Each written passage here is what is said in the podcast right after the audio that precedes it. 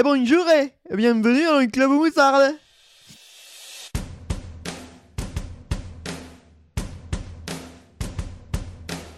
Red is dead.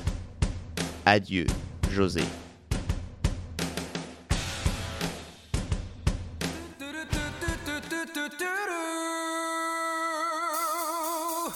Club moutarde. Club moutarde. Headshot maillot. Club moutarde.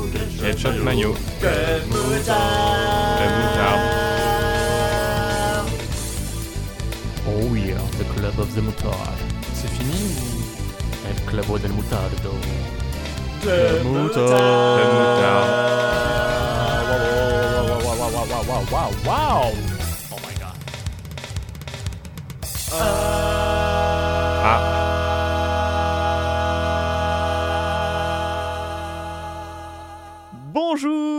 tous, euh, bonsoir, bon après-midi, bonne aube, bon crépuscule à toutes et à tous et bienvenue dans le Club Moutarde euh, 18. Euh, pour m'accompagner aujourd'hui, euh, les chroniqueurs les plus exceptionnels que je, je, que je connaisse, étant donné que ce sont un peu les seuls que je connais personnellement. Euh, pour euh, commencer, euh, je vais présenter euh, notre magicien. Notre magicien à nous, euh, il transforme n'importe quel sujet en or. Euh, Cinémax, bonjour. Ah, J'espérais que ce soit moi. Bonjour. Comment vas-tu et de quoi vas-tu nous parler aujourd'hui?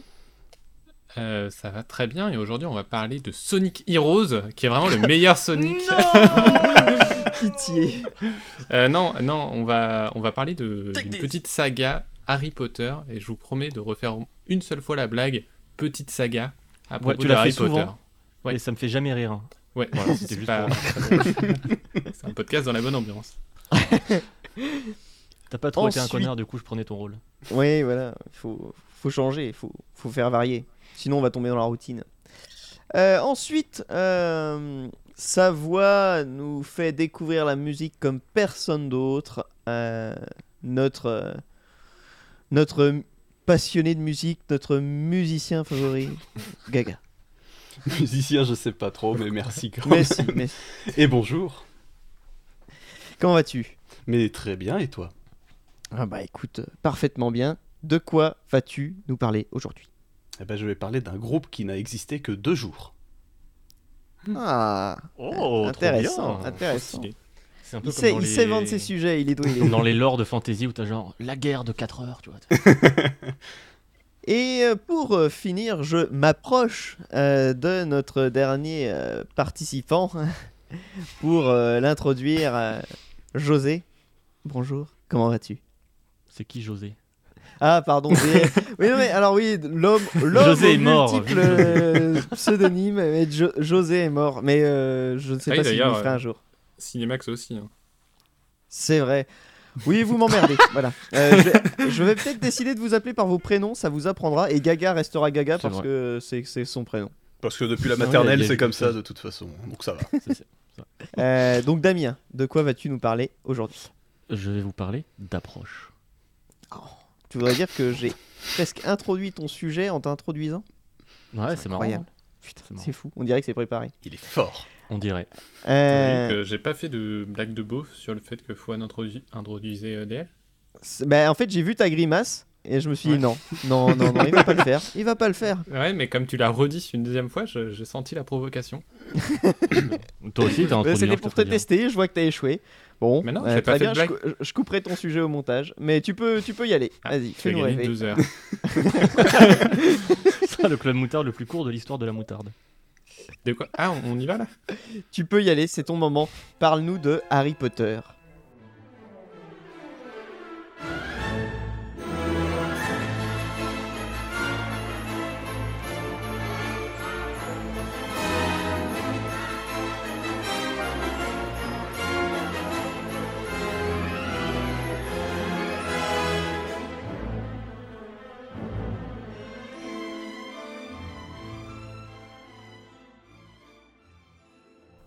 Alors, Harry Potter, c'est pas mal.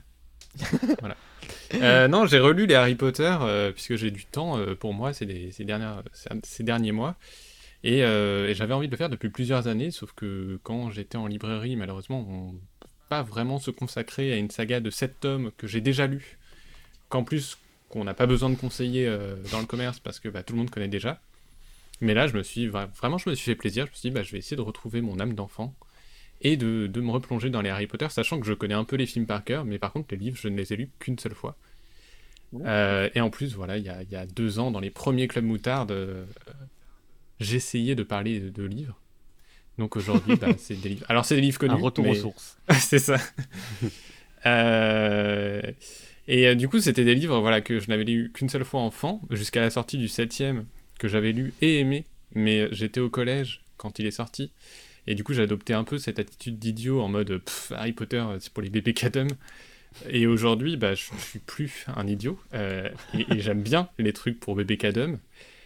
Alors, euh, alors rapidement, j'aimerais, et vraiment j'insiste sur le essayer rapidement en tout cas, j'aimerais quand même parler de chacun des livres, voire des films également, pour euh, la, la mec. cinématographique. Et de leurs adaptations en jeux vidéo.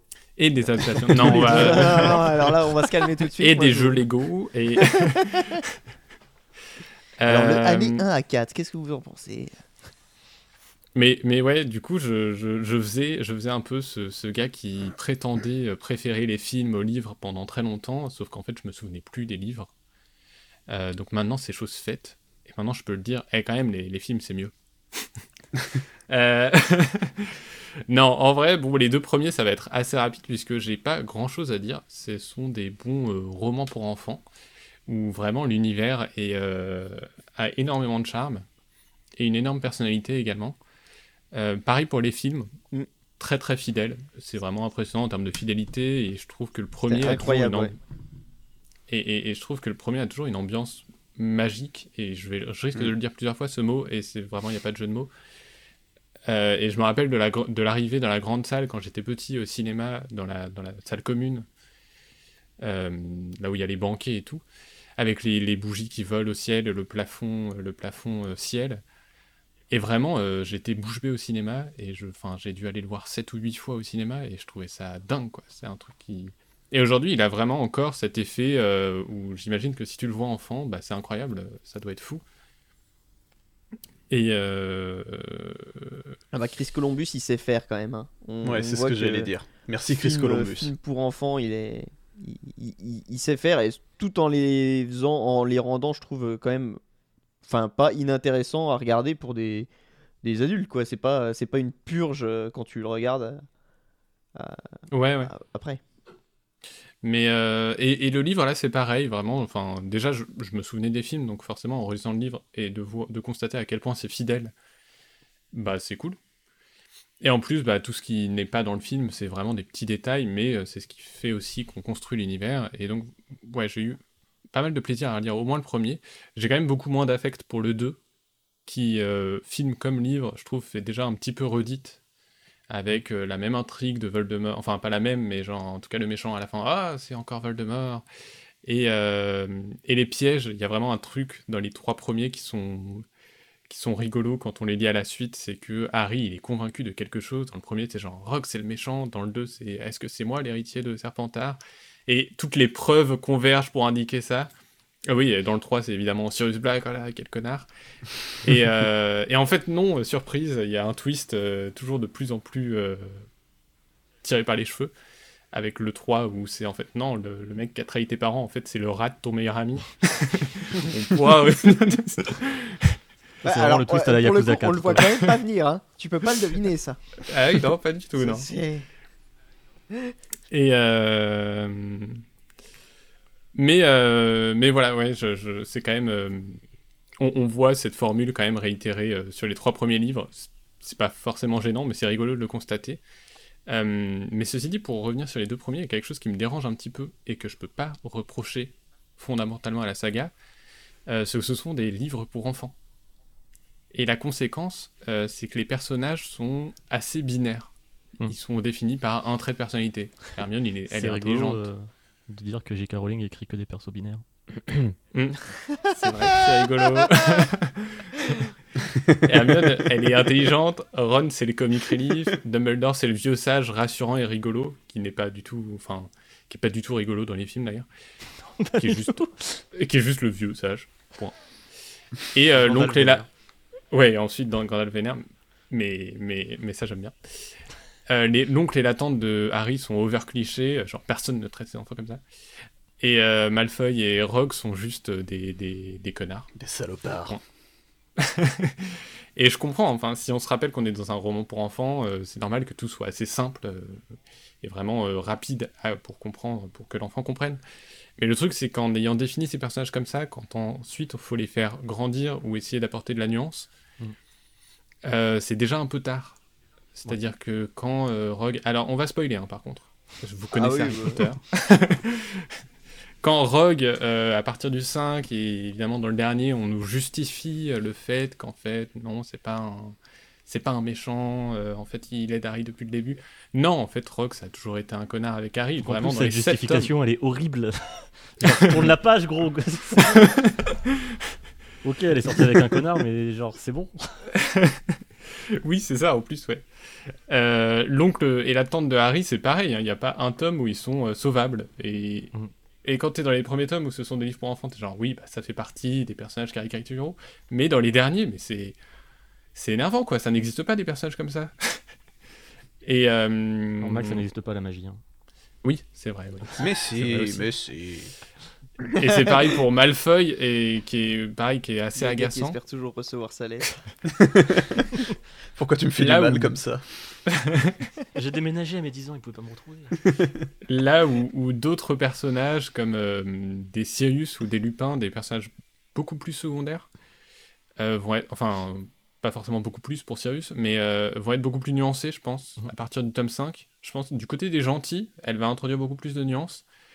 Et, euh, et je trouve ça chouette. Genre, Lupin, vraiment, le traitement dans les livres, alors dans les films, il est inexistant totalement. Ouais, c'est très dommage. Ouais, c'est vraiment dommage. vraiment dommage. Euh, C'est-à-dire, alors pour l'anecdote, du coup on revoit les films. Vraiment, j'ai pas envie de faire ce jeu de nitpick, mais c'est très rigolo quand même. Euh, dans le 7, ils vont chercher Harry dans le septième film. Et euh, Tonks et Lupin disent Au fait, on a quelque chose à vous annoncer. Et puis il est coupé par Folleuil, donc on sait pas ce qu'ils ont à leur annoncer. Et ensuite, il est mort et tout ça. Et à la fin du 8, il revoit le fantôme de Lupin. Et Harry dit euh, Mais euh, Rémus, je suis désolé pour votre fils. Oui, Je le fils, il Là, si le spectateur n'a pas lu le livre, il sait même pas de quoi il parle. quoi Il a un fils c'est- c'est- mais, Enfin, après, ce qui est, c'est que les, les, les livres enfin, sont pas de plus en plus gros, vu que c'est quoi C'est le 5 le plus gros en livre. Ouais, c'est le 5. Et euh, mais bon, à partir de ça, le 1 et le 2 en film sont super fidèles parce que c'est des petits bouquins et donc il peut presque tout mettre. Ouais. Après, bah, c'est plus possible quoi. Sinon, ton Oui, métrage oui, il non, fait, il fait 5 évidemment. heures donc. euh, Et il faut faire des choix, ouais. Mais, euh, mais voilà, il y a cette nuance que sur certains personnages, je trouve ça vraiment chouette. Vraiment, le traitement de Sirius, euh, qui pareil dans le film est moins intéressant et qui est plus Gary Oldman qu'on a envie de faire, à qui on a envie de faire un câlin et c'est très chouette. Mais j'étais très surpris dans le livre de relire dans le 5 que bah il est un peu con en fait Sirius. Mhm, et je trouve ça je trouve ça cool. Et il est attachant, mais en fait c'est toujours un gamin coincé dans, dans, dans un corps d'adulte. C'est un peu le reflet de James Potter aussi, qui était un sacré connard. Oui, oui. et qui puis, était un euh, et puis euh, après, enfin, pour le, il est, c'est un gamin, mais il a l'excuse de, il a quand même passé une énorme partie de sa vie euh, d'adulte justement en prison. Oui. Euh, Oui. Une prison qui a pas l'air Oui, en plus euh, ultra, euh, ultra euh, cool. Donc euh, ouais, ouais, non. ouais. Mais le, ça rend le personnage intéressant. Ouais, complètement. Et à côté, euh, bah, à côté de ça, il y a les Serpentards en général. Ou du premier au dernier tome, euh, vraiment, on nous les, a, on les, on les définit comme des gros sacs à merde. Je suis désolé, c'est vulgaire, mais vraiment, Non, mais c'est exactement Alors, ça. c'est- hein, c'est- c'est le traitement des. Serpentards, je ne le comprends pas. Étant enfant, c'est des connards, et quand ils vieillissent, c'est des nazis. Non, mais sinon ça va. C'est des nazis. Il y a pas de souci. C'est des nazis. Pourquoi vous avez l'entièreté d'une section de- comme ça dans votre école, en fait Oh, bah c'est la classe des nazis. ok. Peut-être à les pas et les nazis. Il y a, y a pas Et de- ça se finit, et ça, le- la, la saga de livres et de films se, se finit sur Harry qui dit à son fils, genre c'est pas grave d'aller à Serpentard, il y a des gens formidables. Non Ils- Lors de l'attaque de Voldemort, ils ont dû évacuer les Serpentards de, de peur de se faire poignarder dans le dos. Il y a aucun il y a En fait, le seul, c'est c'est Slughorn, le professeur Slughorn, Mm. qui est le seul un peu Serpentard bien défini, c'est-à-dire, oui, il a de l'ambition, euh, oui, il a un peu un but de lui, mais c'est pas, un- c'est pas un nazi. Là, c'est juste ça, de l'ambition. mais, euh, Ah oui, c'est ça. Et alors que vrai, les, oui. les Serpentards à, à, à 11 ans ou 12 ans, ils souhaitent déjà la mort des sans mêlés. Quoi. Oui, c'est vrai, t'es qu'une ouais. c'est c'est clair. Tu sais, c'est- c'est la classe des skinheads. Mais euh, après, voilà, il y a les personnages principaux qui, pour le coup, je trouve, évoluent plutôt bien, euh, en particulier Ron et Hermione. Euh, là où Harry, malheureusement, il, manque un peu de personnalité. En fait, à part être le héros et courageux, ben on sait jamais trop qui. Enfin, il a pas vraiment de, de, de, de grosses Lui non plus ne sait pas qui il est, c'est ça qui est fort. Bah, c'est c'est ça. et il y a que dans le 5 et où c'est très rigolo à suivre parce qu'il est ultra vénère tout le temps. Mm, Et la moitié du livre est, écrit, est, est écrite en caps lock. oui. le début du 5, c'est tout le monde gueule. Mais, mais je- ça, ça marque vraiment une rupture avec les précédents où c'est vraiment Ah, c'est les héros, Harry. Mais, euh, mais j'aime bien. Mais, euh, D'ailleurs, que- je me rappelle lire ça et me dire Mais c'est quoi C'est sa crise d'ado là C'est Qu'est-ce qu'il fait et- quoi et Et, et vu finalement, que, ça colle. euh, avec les âges, tu vois, tu pourrais te dire Bah ouais, enfin, il est, il est juste euh, en train d'être chiant quoi. Et après, t'as justification du scénario et tout, donc ça, ça rend le truc cool, mais euh, c'est vrai qu'au début, c'est vraiment surprenant. Et après, oui, il redevient totalement lisse. Hmm, Oui, c'est ça. Ensuite, il redevient normal. Enfin, ouais, lisse. Mais oui, euh, donc, je- et je- rapidement pour conclure euh, sur les films, euh, les deux premiers, euh, vraiment, il y a aussi les, les- les thèmes de John Williams qui ont fait un travail, euh, enfin, qui font quelque chose de fabuleux pour les films Incroyable. et qui euh, ne seront malheureusement jamais repris. Les- tous les thèmes des deux premiers ne sont pas repris dans les suivants, dans les films suivants. Là où en fait il avait réussi à créer pas mal, enfin vraiment de créer des thèmes pour chacune des situations. Et euh, malheureusement, bah, c'est pas repris par la suite, ou alors très peu. Alors il y a évidemment le thème iconique euh, de Harry Potter euh, qui est en introduction de chaque film, le mais c'est plus. Oui, mais c'est plus une marque, ça devient plus un logo que vraiment Ouais. un- un- situa- une situation. Et c'est dommage, genre là on revoyait le, le 4 notamment, euh, avec ma copine, et on se disait, euh, bah, c'est ultra dommage que le retour de Voldemort, la renaissance de Voldemort, bah, il n'y ait pas le fameux thème du premier, mais euh, exacerbé euh, vraiment en mode Mhm. orchestral euh, à fond. Vraiment, ça aurait donné. Le, le 4, je le trouve assez plat musicalement pour le coup. Ouais. ouais, ouais. Anecdote Ouais. ciné et musique. Oui. Dans le 2, un des thèmes, ouais, c'est dans le 2 je crois, un des thèmes de Quidditch est une chute euh, qu'il n'a pas utilisée pour Star Wars. Et c'est vrai que si vous Mmh. l'écoutez à côté, Hmm tu, les- tu, tu, en- tu enlèves l'image Harry Potter, t'écoutes le truc, tu fais Ah ouais, bah je vois les vaisseaux, enfin ça, mais c'est complètement ça. Et ça, mais ça marche aussi dans Harry Potter, donc tu te dis, Ça, c'est c'est marrant, que- enfin, te- de voir comme ça peut. euh, Bon, Il y avait des trucs qui volent, euh, ça l'a sans problème. inspiré. hein. Ouais, Ouais, non, mais c'est. c'est- Il s'est dit, incroyable. c'est bon. C'est des sorciers aussi, mais dans l'espace, hein, après tout. voilà. C'est vrai, c'est les sorciers de l'espace. Bah, putain, ils auraient dû appeler ça comme ça, la VF. C'est pas comme si c'était de la science-fiction.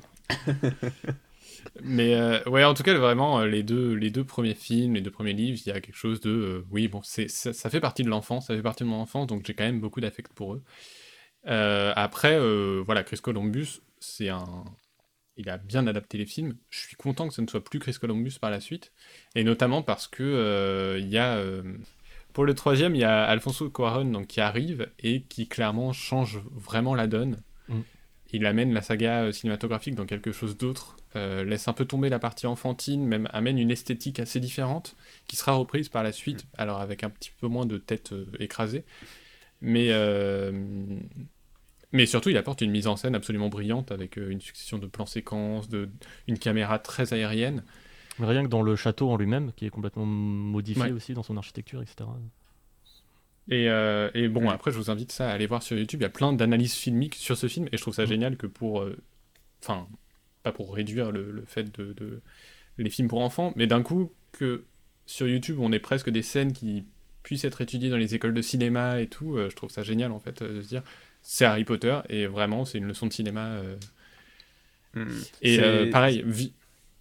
Excuse- Excuse-moi, c'est Monsieur Bobine, je crois, qui a fait une très bonne chronique sur le film euh, Ouais. sur YouTube. Ouais, ouais. Et la- la- sa vidéo est vraiment excellente. Il analyse le truc, il le décortique, mais de A à Z.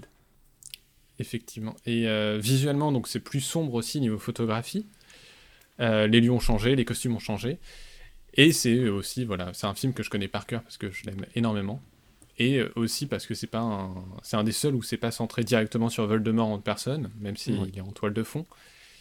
Mais euh, c'est plus sur euh, l'héritage aussi des parents de Harry, avec Sirius, Lupin et Queue de Verre. Et il y a plein de thèmes que j'aime beaucoup et qui sont, en tout cas dans le film, très fins, très subtils et qui, pareil, jouent aussi avec la musique de, de John Williams. John Williams qui, sûrement, par ordre, enfin par. euh, Enfin, on a dû lui demander de ne pas reprendre les thèmes des premiers films, mais du coup, il fait d'autres thèmes, et comme c'est John Williams, ils sont quand même géniaux. Oui.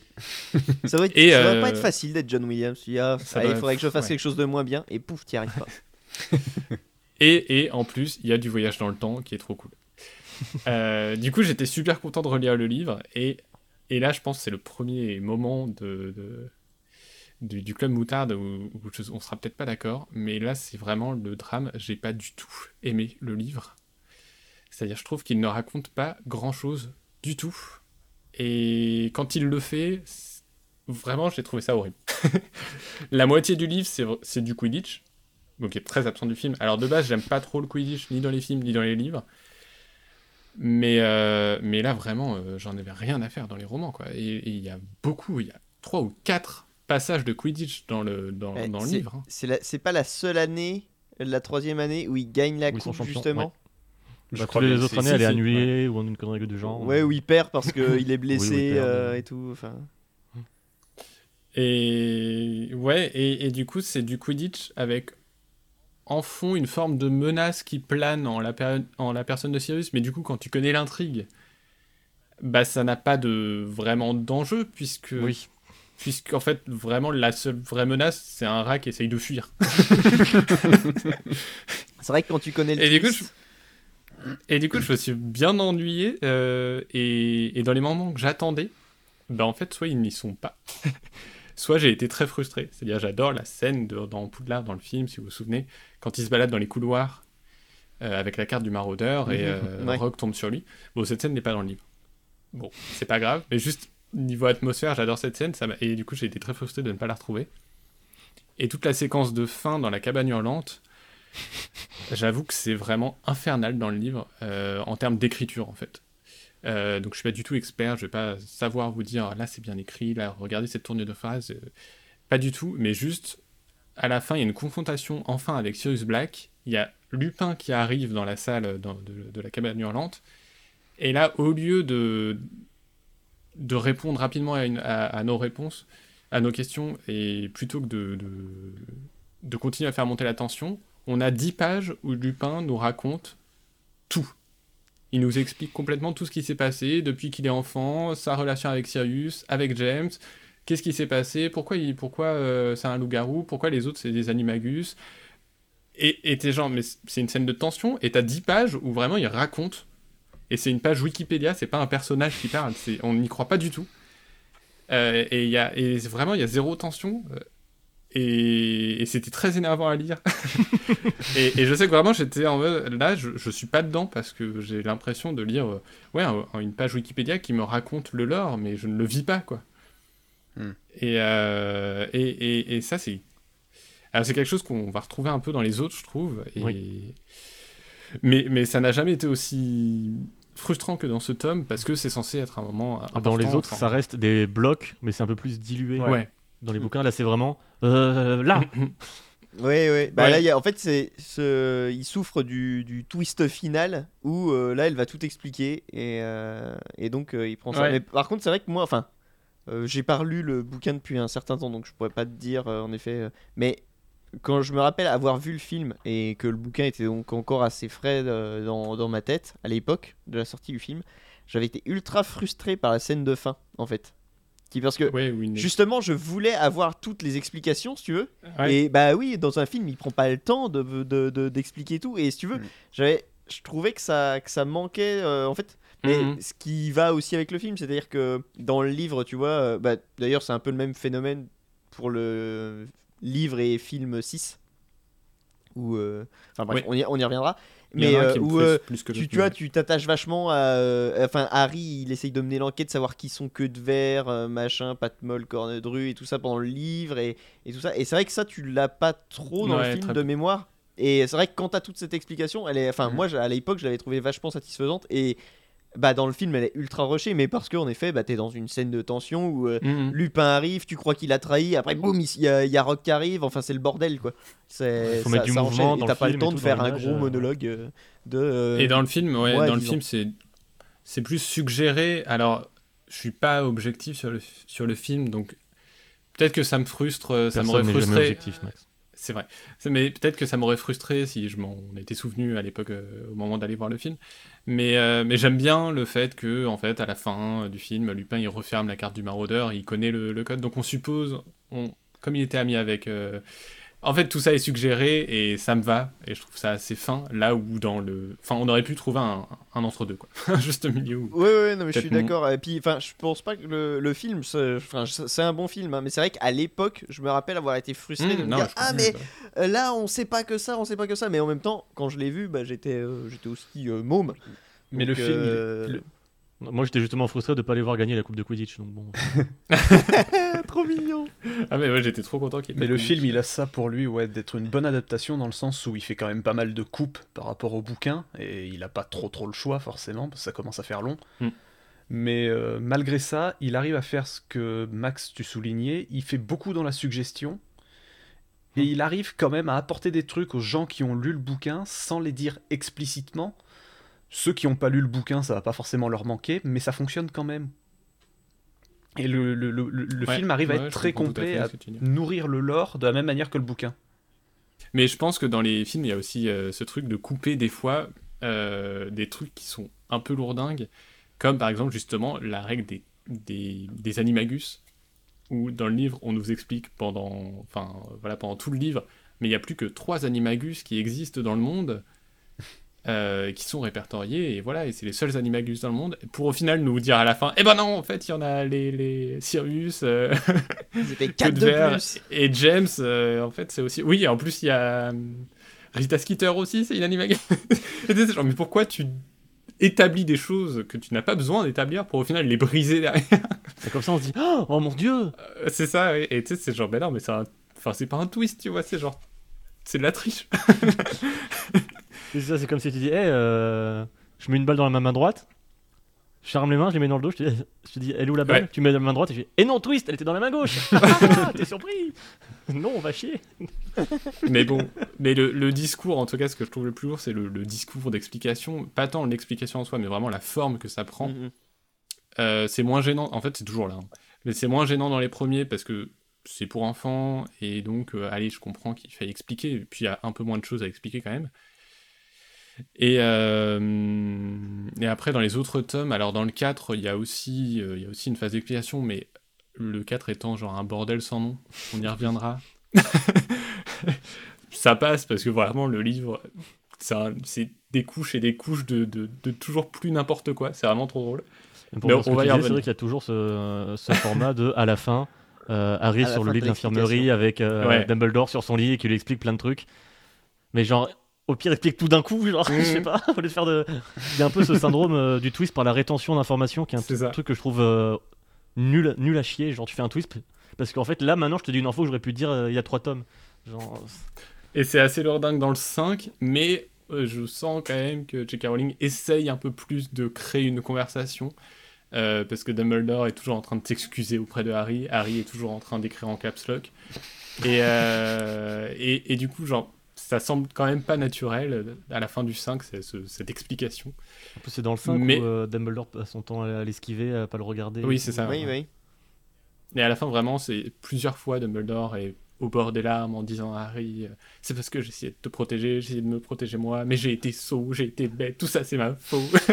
c'est été est mort, mais c'est ma deux. faute. Et entrecoupé de genre pavés où il explique tout ce qui s'est passé. oh, je t'en mais tout ça c'est ma faute, ne vois-tu pas, Harry? Et, et du coup, c'est pas naturel, mais, mais bon, elle essaye, donc ça va.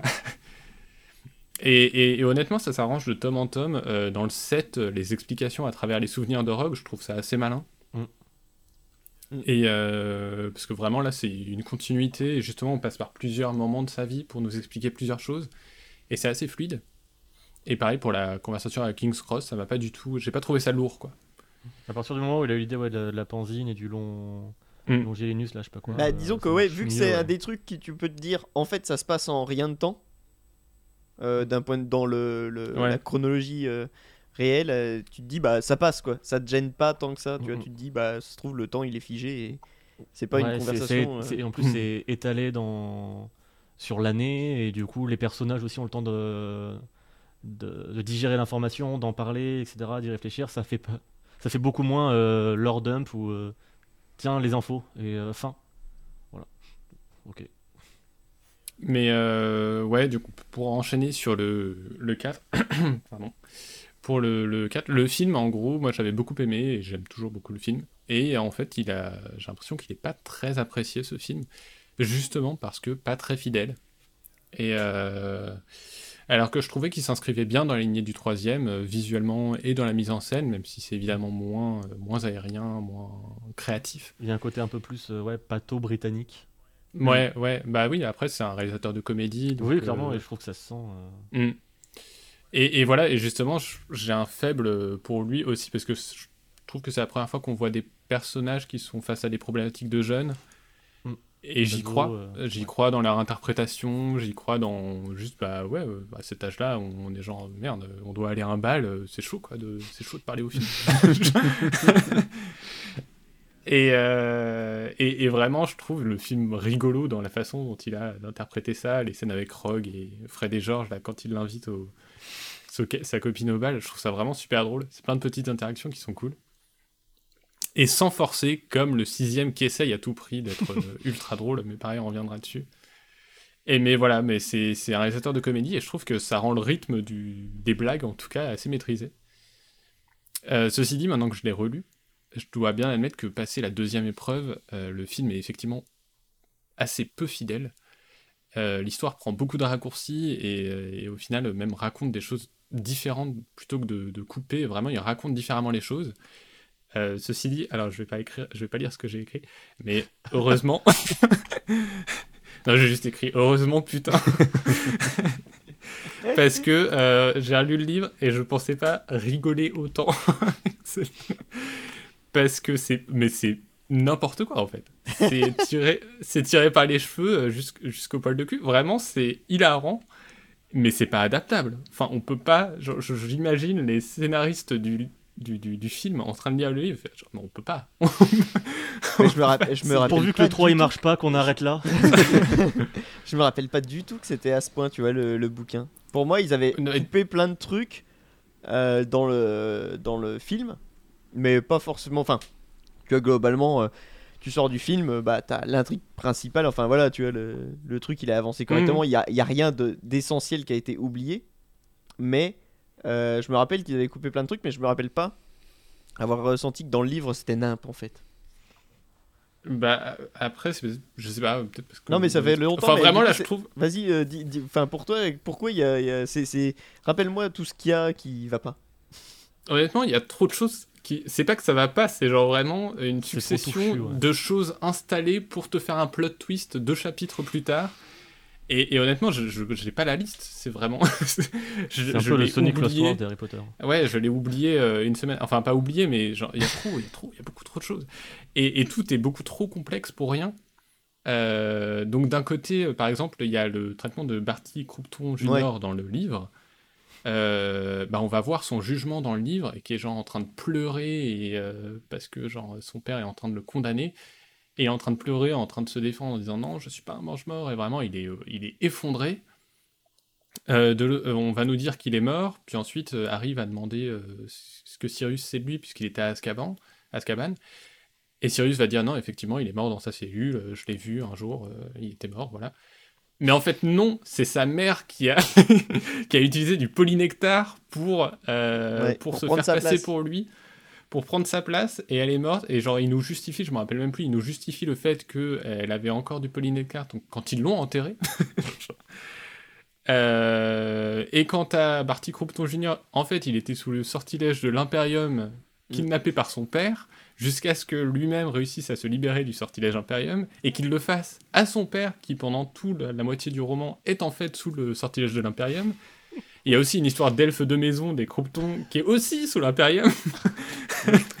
et en gros, ça, genre, tu peux pas l'adapter aussi. Enfin, c'est un peu nimp, mais tu peux pas l'adapter aussi, c'est trop. Ouais, mais Les alors, ficelles sont attends, trop grosses, tu peux euh, pas moi, je dire trouve que que tous le, film oublie de dire comment meurt Barty Croupton, tu vois. Et ça, c'est, moi, ça, ça, le mec, quand même, pour mémoire, transformé en os et enterré, quoi, dans, dans le parc de Poudlard. Eh, ça y est. Et dans, dans, au- au- on sait pas combien il y a de cadavres euh, dans la forêt interdite de Poudlard, mais honnêtement, euh, il, il a dû en ramener pas mal. euh, ce euh, C'était un cadavre avant.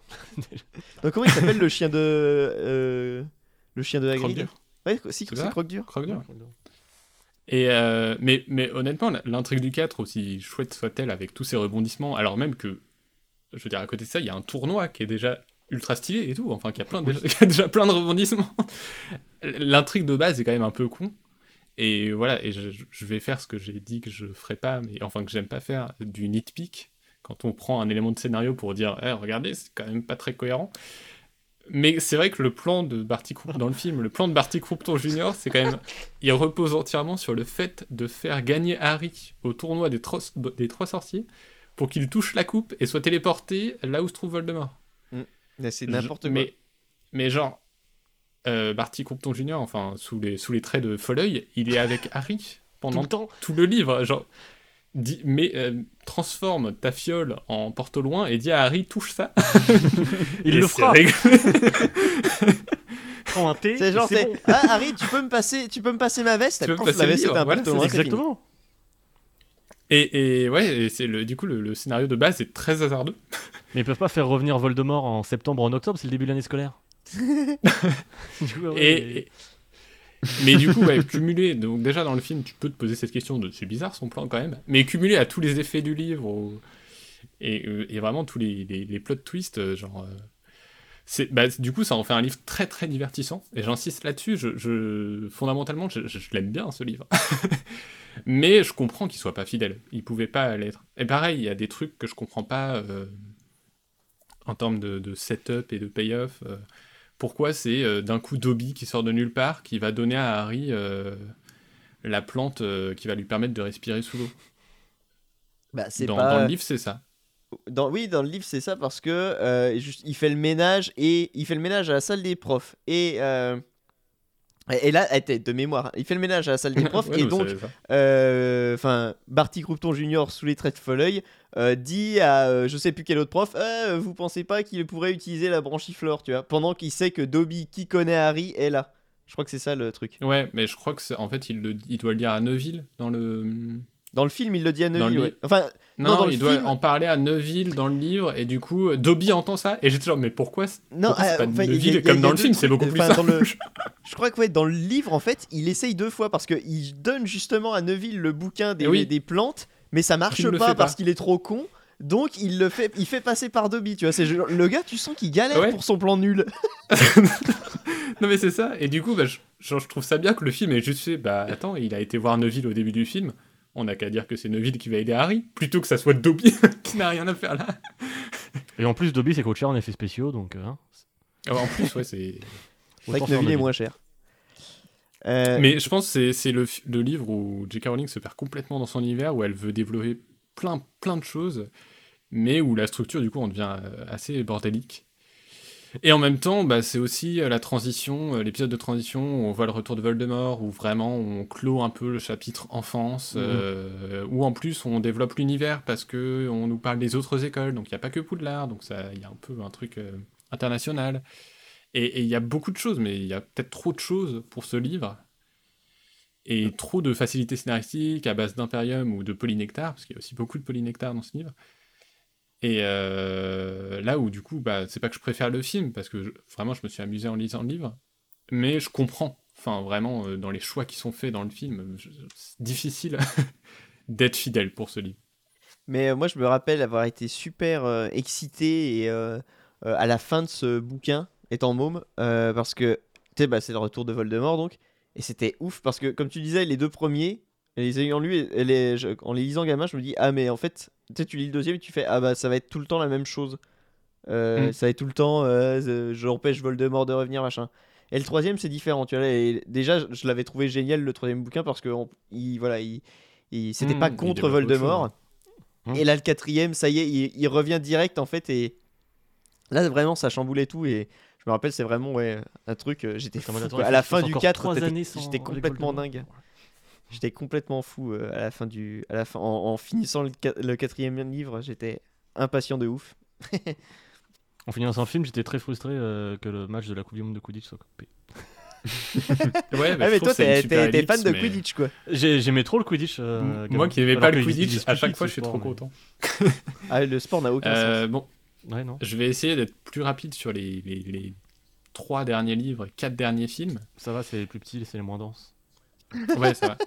Mais de toute façon, je pense avoir moins de choses à dire, euh, euh, notamment sur le 5, qui est, genre, je trouve, un des épisodes les plus intéressants euh, de la saga littéraire. Et, vraiment, là, pour le coup, je parlais de nuances plutôt, c'est l'épisode le plus nuancé.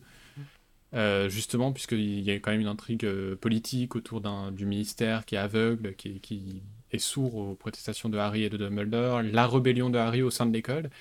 Et je- enfant, alors j'avais pas trop aimé ce livre, je m'étais fait, je m'étais un peu ennuyé. Et, euh, et en fait, je l'aime beaucoup aujourd'hui justement parce que bah, c'est celui qui a le moins d'aventure, mais qui euh, est le plus politique et, qui- enfin, dans ses métaphores, est, est assez chouette. Mais un peu, un peu comme le 4, il développe vachement euh, l'univers extra Poudlard. Mm. Il développe aussi plein de persos, tout- plein de persos adultes, avec tout le passage au Square Grimoire, etc. Où, où tu te rends compte un peu que, ouais, en effet, tout le monde s'unit un petit peu. Il est vachement touffu en fait. Ouais. Mais il réussit il à être très touffu, tout, en- mais- tout en étant très, très bien. Structuré. bien- ouais. ouais, très bien structuré, parce qu'en effet, il n'y a pas de gros événements majeurs, Mm. entre guillemets. C'est juste un événement en toile de fond en fait. Ouais, c'est vraiment Du une coup, suite, euh, enfin la suite d'un événement qui a déjà eu lieu. Et du coup, c'est la ten- enfin, justement, c'est tout le livre et genre la tension qui Mm. monte et euh, la population qui réagit à ça. Et je le trouve vraiment très bien pour ça. euh, et et j'aime bien le film. Ouais, qui est pour coup. le coup assez fidèle, alors que bah, pareil, il avait 1000 pages, euh, plus de Mm, 1000 mm. pages à adapter. Et là, pour le coup, ils ont fait les bons choix et, euh, et le film est très fidèle. Même esthétiquement, il apporte aussi un petit Mm. quelque chose de nouveau avec la mise en scène de Yates. Ouais. Après, la mise en scène, alors j'aime bien la photographie du 5, mais en fait, la mise en scène est assez plate. Je Elle est trouve ça manque. En même temps, il n'y a pas forcément de, Ouais, non, mais c'est ça. de potentiel pour briller, vu ce que raconte le film. Ouais, À la Mais- fin, il y a quelques trucs sympas, mais ouais, c'est il est assez- il y a des effets assez sympas et tout, mais euh, ouais, je sens qu'il est pas. Enfin, j'ai l'impression qu'il est pas très à l'aise avec certaines scènes d'action. euh, euh, tout, par exemple, enfin, il y a des trucs qui m'étonnent dans le film. Par exemple, à la fin, c'est on voit les mange-morts, tous les effets des mange-morts, c'est genre des, de la fumée noire, comme dans Lost. Mm. Et euh, les l'ordre du Phénix, dans, dans l'ordre du Phénix, c'est Ouais, c'est blanc, ouais. évidemment de la fumée blanche. Sauf qu'à un moment, à la fin, quand c'est censé être un peu épique et que Sirius arrive avec l'ordre du Phénix pour sauver euh, Harry, vraiment ils apparaissent et on n'a pas le temps, on a à peine le temps de voir les acteurs. Mm. Alors je sais pas si c'est un problème de budget, mais du coup c'est pas très épique en fait, et c'est pas très marquant et la scène qui devrait être ultra exaltante, elle l'est pas trop. Mais- Parce que bah t'as Lupin qui arrive, t'es genre ah c'est Lupin et déjà tu vois ah c'est ton. ce qui est déjà, il y a, enfin, il y a faute, mais il le savait pas. C'est euh, dans le livre 7, on te dira oh là là, c'est ouf, Voldemort arrive à voler. Ça, c'est genre oh putain, Voldemort vole. Et d'ailleurs, ils le disent pas aussi dans le dans le film. À la fin du du quoi? Non, dans le À la 7, fin du dans le 5. bouquin 7, ils disent oh là là, putain, Voldemort s'est volé. Parce que tu sais, bah, quand ils partent en balai de, Ouais, ouais. de Private Drive, Voldemort, il vole quoi, c'est Superman. Et ça, c'est ouf. Sauf que dans le 5, avec leur fumée à la con, ils volent tous. Oui, Tout le monde vole. Mais déjà, Tout le déjà monde le. vole. ouais, ouais, ouais, c'est vrai. Et euh, ça, c'est un point qui me fait chier, même si je comprends, tu vois, qu'en effet, euh, bah, chaque réalisateur met sa patte, essaye d'apporter son truc à l'univers. Mais les films, ils sont pas du tout consistants. C'est-à-dire que dans un livre, Ouais. euh, le visage dans la cheminée, ça va ressembler. euh, dans un film, le visage dans la cheminée, ça va ressembler à ça. Dans Ouais. un autre film, ça ressemble à autre chose. Et Le polynectar va changer les voix dans un film, mais pas dans l'autre. voilà, et, et ça, c'est, je trouve ça super dommage, quoi, parce que ça, ça nique un peu plus l'univers qui a déjà pas besoin de ça, parce que, enfin, en livre il Oui, tient bien, en film, on- en, en film c'est déjà beaucoup plus compliqué à le faire tenir. Alors euh, quand en plus d'un film à l'autre tu changes les trucs, c'est comme dans- si dans le Seigneur des Anneaux, euh, euh, enfin, tu le bâton de Gandalf c'est plus le même, enfin, ou tu vois d'un d'un truc à un autre, tu vois, c'est, c'est hmm. Pourquoi? Mais ouais, c'est un peu ça, et bah, je pense que c'est le fait d'avoir euh, plein de réalisateurs différents qui veulent aussi apporter leur vision Voilà, ils, ils veulent. la euh, saga. mm, mm. Et honnêtement, le 5, je le trouve quand même assez cool. hein, euh, Oui, même la- toute la bataille de fin au ministère, l'affrontement Voldemort-Dumbledore. Bon, on n'a jamais eu ça dans la saga. C'est-à-dire après, ça sera juste des duels où, Ou des rayons se touchent et il se passe où des rayons se touchent, ouais. Mais D'ailleurs, enfin, ce passage, il C'est est trop bien en bouquin. hein, ceci dit. Il je est trop- comprends. enfin, moi, je l'avais trouvé trop bien en bouquin et trop bien en film, quoi. C'était vraiment, là, Mm. pour le coup, Mm. cette baston, ça te montre vraiment à quel point les gars, ces deux, ces deux sorciers sont vraiment au-dessus, quoi. Les autres, parce que t'as la bataille avec Ouais. bah, justement des mange-morts et de l'ordre du phénix, oui, piou, piou, ils se, c'est Star Wars, quoi. Ils se lancent des lasers. et, euh, et après, t'as les gars, qui, les deux qui arrivent et qui font des trucs de fou furieux. Là, tu te dis, mais. Esthétiquement, les, les sorts ils sont ouf. Le sound design aussi est maboule sur cette séquence. Ouais. Et sur cette musique. séquence, il n'y a pas de musique, c'est incroyable. Ouais, vraiment, le sound design est est plus trop. marquante. C'était vraiment les sorts qui claquent et tout. Il y, a- y a un truc euh, en Mhm. termes de son qui donne beaucoup, qui joue beaucoup. Ouais. Et, et Harry dans le coin qui galère. Mais Ouais. ça qui est trop bien. Mais, euh, Ouais, mais non, le 5 est vraiment, euh, vraiment sympa. Mais je pense, euh, voilà, David Yates, c'est un bon exécutant, en fait, c'est puisque il y a des trucs euh, quand même aussi scolaires dans sa mise en scène. Oui, Et je pense que c'est aussi pour ça que, bah, en fait, il est resté sur les autres films, ce que je trouve dommage, non pas parce que je l'aime pas le bonhomme, mais parce que juste, c'est dommage de pas changer. J'aimais bien l'idée, quitte à changer, avoir changé 4 ou 5 fois de réalisateur, Mm, autant continuer, quoi. c'est clair. Et, euh, et du coup, c'est pour ça, je pense qu'on le retrouve aussi sur les animaux fantastiques ou, ou l'autre. Et euh, mais par contre, ouais, il y a un truc quand même, il faut le mentionner, c'est que la photographie euh, des films est devenue de plus en plus sombre. Euh, Les à tel point que ça devient quand même un peu ridicule. Euh, ça, notamment dans les films de David Yates, ou genre dans le 6, où il y a quasiment des scènes presque en noir et blanc. Tellement c'est désaturé, et vraiment c'est bizarre. Et, et parlons du 6. Euh, alors, juste avant, petite anecdote euh, perso sur ma lecture du 5. Quand j'ai commencé le 5, je vous l'avais dit, hein, à la fin du 4, j'étais ultra impatient. J'ai euh, lu le 5 en anglais. J'ai commencé à lire le 5 en anglais. Pareil. Je me suis arrêté au passage. euh, je l'ai pas fini en anglais parce que je me suis arrêté au passage euh, de Hagrid quand Hagrid revient de chez les géants. Et euh, Hagrid, donc tu le vois pas de tout le 5 au début. Et donc Ouais. il revient et il a ses super monologues où il explique tout ce qu'il a fait pendant euh, tout le truc. Et, et Hagrid, en fait, en anglais, avale tous les mots et euh, genre il a un accent à l'écrit quoi. Et donc déjà, étant môme, c'est super dur à lire. Et donc je galérais vraiment sur chapitre. Et euh, à un moment, je je suis fatigué. euh, je passe les pages un peu n'importe comment, tu vois, et je tombe sur une page de la fin du bouquin et la phrase c'est tu vois le It's my fault if Sirius died. Mes yeux se sont arrêtés là-dessus, j'ai fait Ah J'ai fermé le bouquin, je l'ai plus jamais rouvert avant de le lire en français. J'ai d'ailleurs jamais dit à personne que j'avais lu ça, tu vois, euh, parce que j'étais trop deg moi-même, tu vois, de m'être auto-spoilé un bouquin, c'est vraiment le truc le plus débile que tu puisses faire. J'ai eu la, la même chose avec le 6 que j'avais eu en anglais aussi. Je le feuilletais. Et je tombe sur un Avada Kedavra, je me dis, bon, je vais regarder. Dumbledore Falls. Ah ouais Oh non Après, moi, le 6, je me l'étais pas spoilé comme ça, mais le, juste avec le nom des chapitres. Et le dernier chapitre, c'est la tombe blanche. Et j'étais genre, aïe. Aïe. Il est sur la couverture de blanc qui va mourir. C'est comme les OST, euh, les OST des films qui sortent euh, genre une semaine avant le film et ouais. et t'as euh, truc death, t'es là mais connard. Mais euh, ouais, et du coup, euh, le film du 6, rapidement aussi, euh, il me laisse un effet étrange. Alors, un peu Marvel dans l'âme, même si euh, pas pour les mêmes raisons. Mais en fait, deux jours après avoir vu le film, euh, je m'en souviens pas. Et à chaque fois que je le revois, je suis genre, en fait, ça va, c'est pas si mal.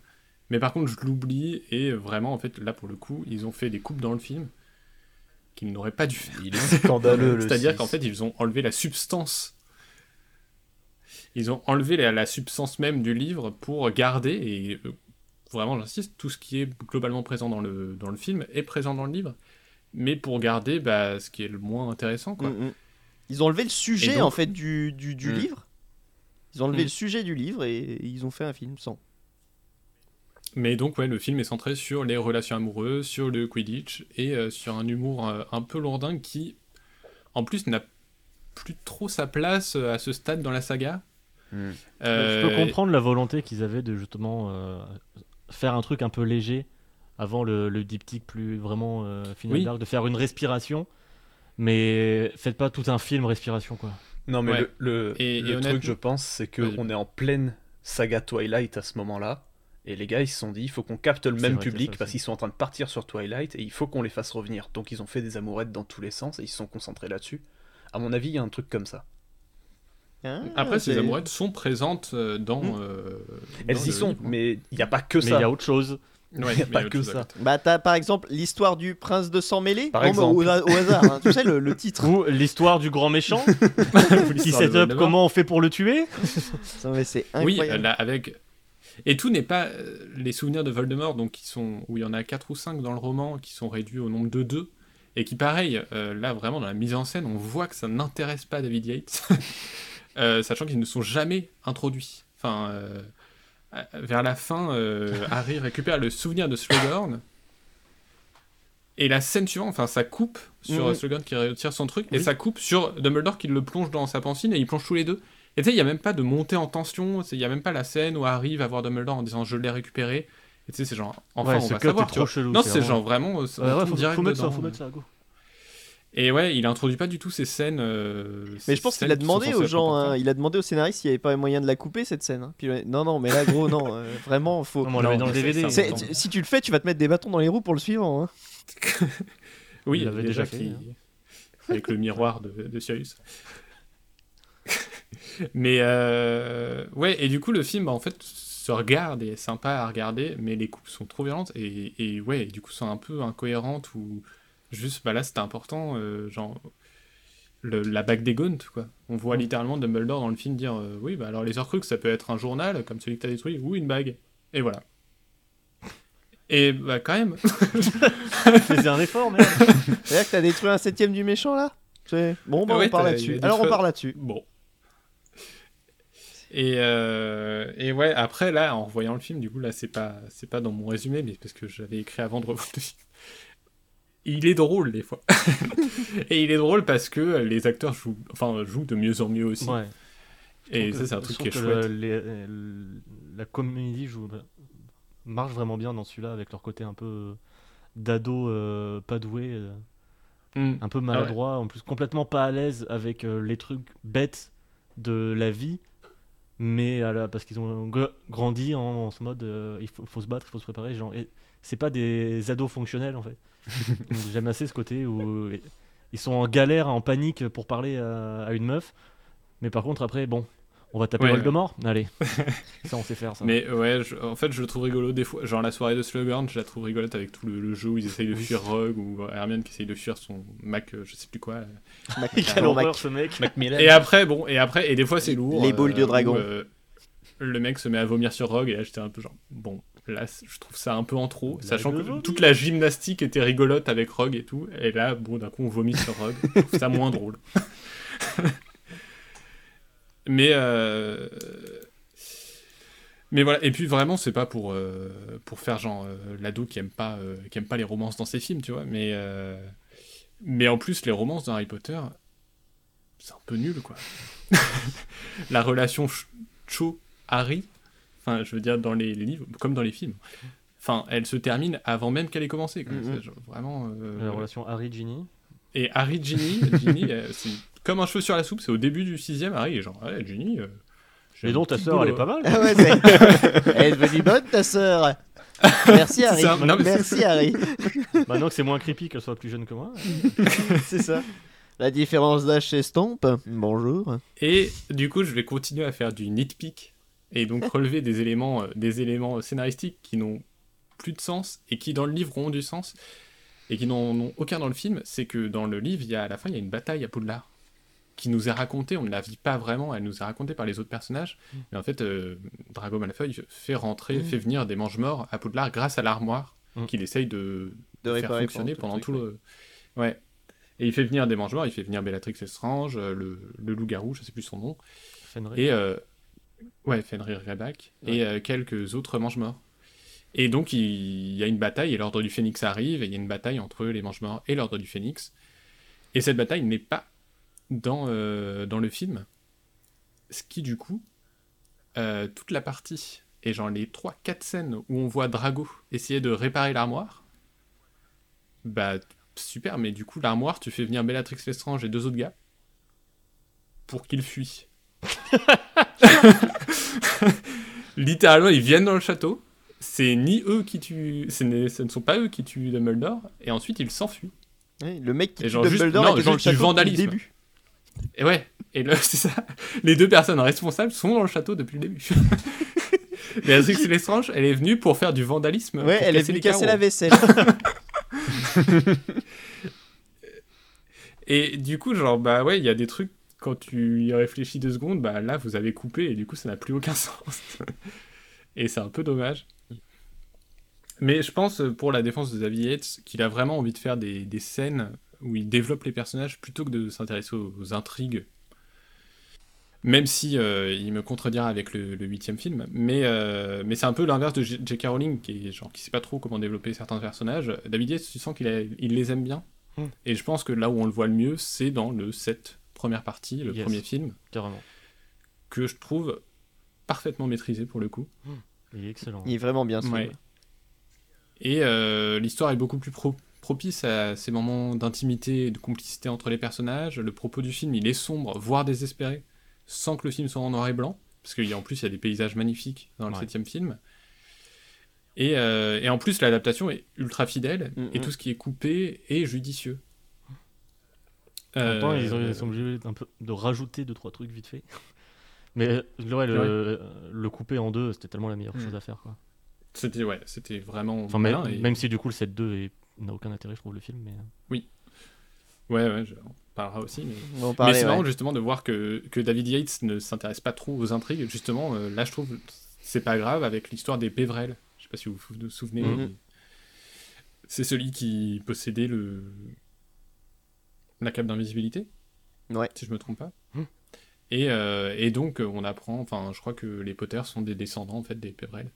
Et vraiment, il est mentionné deux fois dans le film parce qu'on n'a pas le temps de le développer. Mais en plus, les deux fois où il est mentionné, on coupe la parole au personnage qui le mentionne. C'est Hermione qui voit la tombe des Pévrel et qui fait genre oh tiens c'est bizarre il y a le le symbole des reliques de la mort. Elle se tourne vers Harry et en fait Harry est en train de se recueillir sur la tombe de ses parents. Et du coup elle vient et elle va lui faire un câlin. Et je trouve ça trop cool, mais du coup ça montre bien que vraiment il y a un truc, ça l'intéresse pas quoi. non, on va faire ça plutôt. Parce que la scène ne devient pas genre tiens un mystère de plus, ça devient euh, Harry qui vient consoler Harry quoi. Hermione qui vient. Ouais c'est ça. Non, c'est Harry, il se fait un câlin. Le, le personnage s'appelle Hermione, ouais, c'est ça. Ouais, c'est ça. Et, euh, et pareil, la deuxième fois où on mentionne les Pévrel, euh, c'est euh, avec le père de Luna Lovegood. Et en fait, on voit qu'il est paniqué au moment de répondre. Et donc, on n'est plus du tout concentré sur ce qu'il dit, mais sur euh, qu'est-ce qu'il a. Il a appelé les manches morts ou quoi. et vraiment, je trouve ça marrant de voir ça pour ça. Mais j'adore le film, en tout cas. La mise en scène est super élégante, les acteurs jouent tous très bien, les paysages sont magnifiques. Bah, c'est cool, ouais, pour les Et, paysages, euh, ils peuvent enfin sortir bah, de, de Ouais, qu'ils avaient l'habitude parce que Harry Potter dans les six autres tomes, ils sont, il est coincé au château, donc là, euh, il se fait plaisir parce qu'en effet, ils, ils font du camping et il a raison. Et toute la scène Harry et Hermione euh, qui se mettent à danser, justement, Ouais. alors que ben, je trouve que c'est genre une des meilleures scènes de toute la saga, Oui. et qui n'est pas dans le livre. Euh, mais voilà, en tout cas, il a fait des très bons choix, je trouve. Alors, son équipe, hein, je, je parle évidemment, il est sûrement pas seul à, à adapter le livre. Mais en même temps, euh, en même temps, il adapte aussi un excellent roman, en fait. Mm. Et pareil, je pense que c'est un de mes préférés, en fait, le septième tome, parce qu'il se passe plein de choses, que tout est vraiment structuré, et bien structuré, c'est pas what the fuck, mais pourtant il se passe beaucoup de choses, en même temps il y a une ambiance aussi, voilà, comme dans le film, assez lancinante, assez stressante, et en même temps loin des événements. Enfin, je trouve ça aussi Ils sont original. super Ouais, de, ou- de l'action. C'est ça. Euh, des moments où ils sont complètement coupés de ce qui se passe, ils savent pas ce qui se passe ni rien, c'est assez cool euh, Ouais, d'être de, ce- de ce côté-là, justement. mais, mais ouais, du coup, le dernier tome est vraiment un, un, épisode de conclusion qui est, qui est à la fois très dense, mais aussi très généreux et bien, bien écrit, quoi. Euh, après, si je dois rester sur le roman, je regrette quand même l'absence de conclusion au roman. Euh, parce que après six tomes qui ont accompagné mon enfance, enfin sept tomes même, et mon adolescence, euh, qu'il n'y ait pas un seul discours ou un seul hommage rendu aux morts dans les livres, je trouve ça un peu dommage, alors que c'est un peu une hécatombe en plus le, Ah ouais, le ouais, septième tome. Le septième tome, c'est Et affreux. toutes les morts sont hors champ, entre guillemets, puisqu'on est dans, les, dans des livres. Enfin, il y a- on voit la mort de, de, de Georges, mais sinon, euh, Lupin et Tonks, euh, ah, bah, ils sont morts, étalés au sol. Et, Mm. et, et en plus, c'est poignant hein, dans le livre, c'est Mm. dur de réaliser qu'ils sont morts, mais euh, Harry n'en parle pas. Enfin, il n'y a pas d'hommage, euh, alors que tout se finit, que euh, Voldemort est enfin mort et on s'en est enfin débarrassé. Il n'y a même pas de retrouvailles avec les autres personnages, c'est vraiment, on expédie un petit peu tout. Mm. Euh, le, le seul truc, c'est qu'il tient, euh, dans le livre, euh, Harry tient un discours à Voldemort à la fin, euh, quand il est en train de le battre, qui est assez chouette, et Ouais. qui lui explique comment, en fait, il a déjà perdu, et, et, et même il rend hommage à Rogue dans, dans ce. Tu ne le sais pas encore, mais tu es déjà mort. Il lui a fait une Kenshiro. Mes amis sont ma Bah force Mais, euh, mais voilà, mais je trouve ça quand même dommage que dans, que dans les livres, comme dans les films, on n'ait pas une. Enfin, on... ils auraient pu se permettre une conclusion à La Seigneur des Anneaux, Ouais, en mode genre, bah, on fait. euh, Allez, on fait une conclusion. Et je parle aussi du livre, hein, vraiment, euh, parce que euh, au lieu de ça, on a un épilogue Qui est, qui est euh, dont je n'ai pas trop envie de parler, parce que j'ai là, pour le coup, j'ai pas d'argument, juste, je trouve ça ridicule. Je l'ai pas compris. Mais on- enfin, c'est vrai qu'il sert à rien cet épilogue quoi. Enfin, c'est juste, euh, ouais. Enfin, ça pourrait être, euh, bah voilà, Harry, euh, ça va mieux. Voilà, merci. Bah cool. Enfin, très Ouais, bien. Il y a un côté et- fan service, genre j'ai l'impression de il y a rien de naturel, ouais. que Ah mais oui, non mais c'est ça. et les noms, les noms de ces enfants, mais tu fais mais, mais enfin. mais- Ouais, tous les enfants ont des noms de morts. Oui, on dénonce d'autres personnages. d'autres personnages qui sont morts. Et, euh, et vraiment, et et tu sais, ils essayent de- enfin, elle essaye de nous émouvoir en faisant Harry qui se penche vers son fils en lui disant Écoute, moi, Albus Severus. Non non C'est mais. genre, non, c'est Non. c'est Non. ridicule. je peux pas être ému là-dessus, tu vois, je- c'est pas possible. Alors que, comme tu Et dis, je- euh, c'est super émouvant quand euh, t'as les morts pendant les, les scènes de bataille et que Ouais. t'apprends que euh, Lupin et Tonks sont morts et tout. Tu dis ah putain parce que t'as eu le, tu sais qu'ils ont un Il y, a enfant eu un- il y a eu une backstory, ouais. Et et, euh, Et surtout, Harry a une relation conflictuelle avec Lupin dans le set. Ouais, ouais, enfin, voilà, il y a- a tout, plein de et c'est assez émouvant. Justement, il l'envoie chier même un moment parce qu'il dit mais Ouais. viens, tu, tu veux- Lupin veut venir avec eux. Euh, c'est ce qui fait aussi Mm. d'ailleurs l'intérêt de Lupin dont tu parlais tout à l'heure. Lupin veut venir avec eux. Harry il dit mais t'as un fils, va t'occuper de ton fils. Enfin moi j'ai pas eu mes parents. Euh, Vas-y j'aimerais ouais. avoir mon père donc Ouais, ouais. casse-toi pauvre connard. assez forte, vraiment, ouais. Et ouais la, la scène est trop forte et, euh, et donc après ça de voir que en effet bah, Lupin et Tonks sont morts et tout, ah, t'es- c'est c'est vraiment ouais c'est Mm. très dur. Mais peut-être c'est du fanservice de demander cette conclusion, mais je trouve qu'elle manque vraiment au roman et au film. Et, euh, et que cet épilogue, pour le coup, euh, même euh, enlève un peu d'émotion là où il... c'est dommage quoi, c'est genre 7 Ouais, tomes qui se genre, finissent. Bon bah voilà. Ah.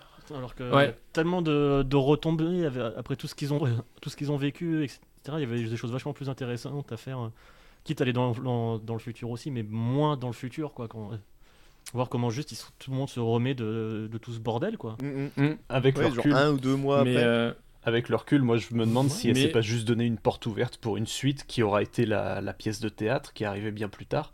Je me demande si c'est pas juste dire, bah voilà, je prépare un truc, c'est une porte ouverte, on l'utilisera, on l'utilisera pas, on verra bien. Bon, elle l'a utilisé, on a bien vu ce que ça a donné.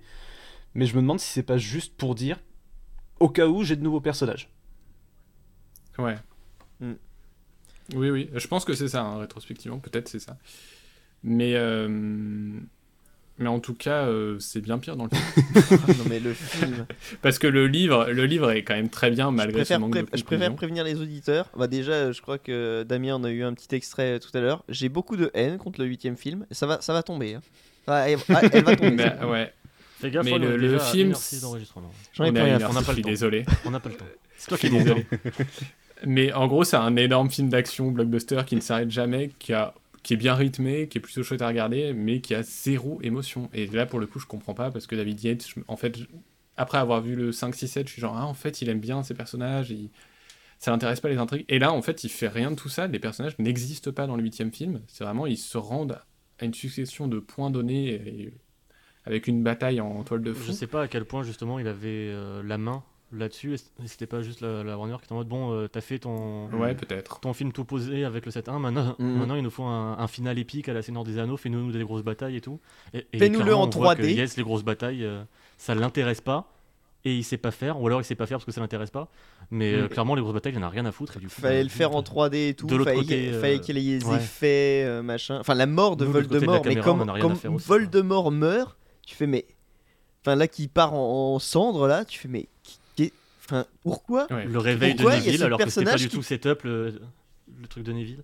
Oui, non mais Le réveil de Neville qui est tourné en ridicule en plus, on sait pas s'il veut faire une scène de comédie, il, il se moque de Neville là, mais c'est genre, on- enfin on a passé, euh, on a dépassé le stade où il faut se moquer de Neville. tu plus, dans les films, c'est même pas le setup, le délire de la prophétie, où en fait c'est peut-être Neville. Non, c'est pas setup dans les films. Là, j'ai fait un Mais- mouvement avec ma main, genre euh, shrug. c'est vrai que t'as bien fait. Mais euh, ouais, et il y a plein de scènes comme ça. euh, le souvenir de Rogue, il est finalement assez court. C'est une belle scène dans le film, mais il est très court. Et il est vachement moins Et du coup, il est impactant un dans peu le livre. Ouais, il est beaucoup moins impactant. Et le film est pas du tout impactant. Et, euh, et, et, et ouais, et tout le discours de fin où Harry humilie Voldemort littéralement euh, avec un discours où ils sont en train de s'affronter et Harry n'a plus peur de Voldemort. Bah, il est remplacé par une scène d'une rare inélégance où ils sont en train de fusionner, euh, en train de tomber. euh, Harry Mm, lui sort une oui. punchline du genre on, on va finir comme on a commencé, connard. Et genre il saute du toit. Et, et vraiment, c'est un effet de fusion en mode genre finalement, est-ce que ce ne sont pas les mêmes personnages? Et genre non, on- là il vient de détruire leur crux, c'est plus du tout, euh, c'est plus du tout cette problématique. C'est dégueulasse juste ce que vous faites.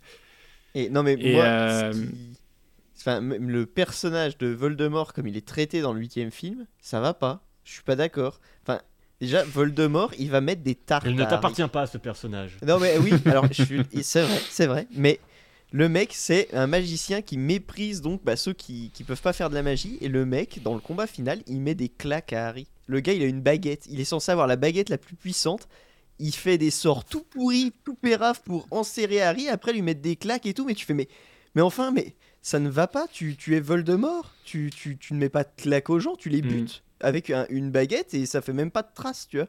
Là non, enfin ça, ça, ça, ça va pas, il y a rien qui va dans ce combat final. Alors que, ouais, comme tu dis, enfin, il y a même pas de combat dans le livre. C'est vraiment Harry, ils arrivent, ils marchent Non. en cercle. Harry lui raconte comment il va le, le niquer. Il y a un sort et fini. Et parce que, et c'est logique parce que dans le 5, quand tu vois Voldemort se battre avec Dumbledore et tu fais. Mais qu'est-ce que c'est qu'ils sont la peine. c'est- les, les gars Teste pas, teste pas. les, les gars, ils sont pas besoin au-dessus. Et tu te dis, et justement, moi je m'étais dit, tu vois, à la fin du 6, quand tu dis, Harry va devoir combattre Voldemort. Mais il perd un million de fois, tu vois.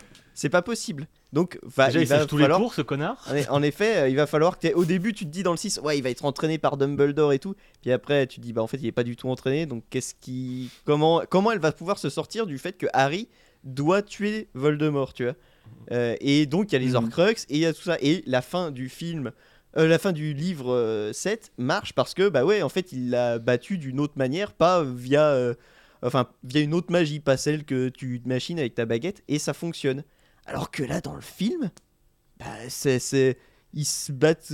Enfin, c'est ce combat est pourri Ouais, et Harry ne pas, doit c'est- jamais le gagner. C'est deux jets d'eau, et voilà. Ouais. A- C'est nul. Ouais, C'est et puis même vraiment- pas un duel de magie, il y a rien. Et Ouais. toute la photographie du film est vraiment euh, dégueulasse. Quoi. Le film, il est gris. Enfin, il n'y a pas. Il y a le, y a gris euh, film 3D euh, qui est toujours là, ouais, c'est vrai. Ouais, ouais. Et vraiment. Et, et en plus, même dans la mise en scène, les décors ne sont jamais mis en valeur. Je veux dire, le film se termine littéralement. Enfin, avant l'épilogue, le film se termine littéralement sur un plan des trois qui regardent le château. Ou qui sont dos au château, je sais plus. Et la caméra qui recule. Et on les voit les trois. Et en fait, ils filment leurs pieds. Genre, t'as le château derrière, en fait. Et ils filment pas le château. Ils lèvent pas la caméra pour qu'on voit les trois devant le château. Ils reculent la caméra pour qu'on les voit eux et leurs pieds. Ça coûte cher une grue, Max. hein. Mais non, mais c'est même pas une grue, c'est juste lève un peu comme ça. Là, tu, tu pivotes. Ah oui, autre truc, qui, autre truc qui m'a rendu fou et je me suis dit mais pourquoi ils l'ont pas fait parce que ça coûte pas plus cher, c'est euh, justement la fin de la baguette de Suro où Harry donc est propriétaire de la baguette. Ah, répare sa baguette. Et voilà, dans le livre, il répare sa baguette et il aura sa baguette. Parce, il peut la réparer parce qu'il a la baguette de Suro et qu'il en est le propriétaire. Elle est super puissante, il répare sa baguette. Bien. Là, non, il casse le truc. Il fait Putain, mais enfin, ça aurait coûté quoi Le gars, il a sa baguette depuis le début. C'est un gros euh, blême. Dans le film, il expédie ça. J'étais oh non, mais merde. Enfin, ça prend pas plus de temps là. Ap- Après, après euh, effort. j'avoue que la baguette de Suro, puisqu'on a largement dépassé le temps euh, consacré à. Tant pis. continue. Moi, de toute façon, je savais que j'étais. La- Je t'ai dit, la- on va, on va faire Harry Potter. Moi, j'étais foutu. hein. J'étais foutu. la baguette de Suro, euh, j'avoue que genre là, ça c'est un truc de J.K. Rowling que je ne comprends pas. Où en fait, euh, on nous explique que la baguette de Suro, il faut tuer le propriétaire pour euh, en devenir le propriétaire. Mais après, elle fait Mais non, en fait, il suffit juste de désarmer le propriétaire pour. euh, Oui, Après, ça fait un- c'est un Et peu après, le ça devient- Highlander 2. Et après, ça devient. Il suffit juste de désarmer le propriétaire, même s'il ne faut pas le désarmer de la baguette de Suro. Oui. Et là, j'étais genre, quoi?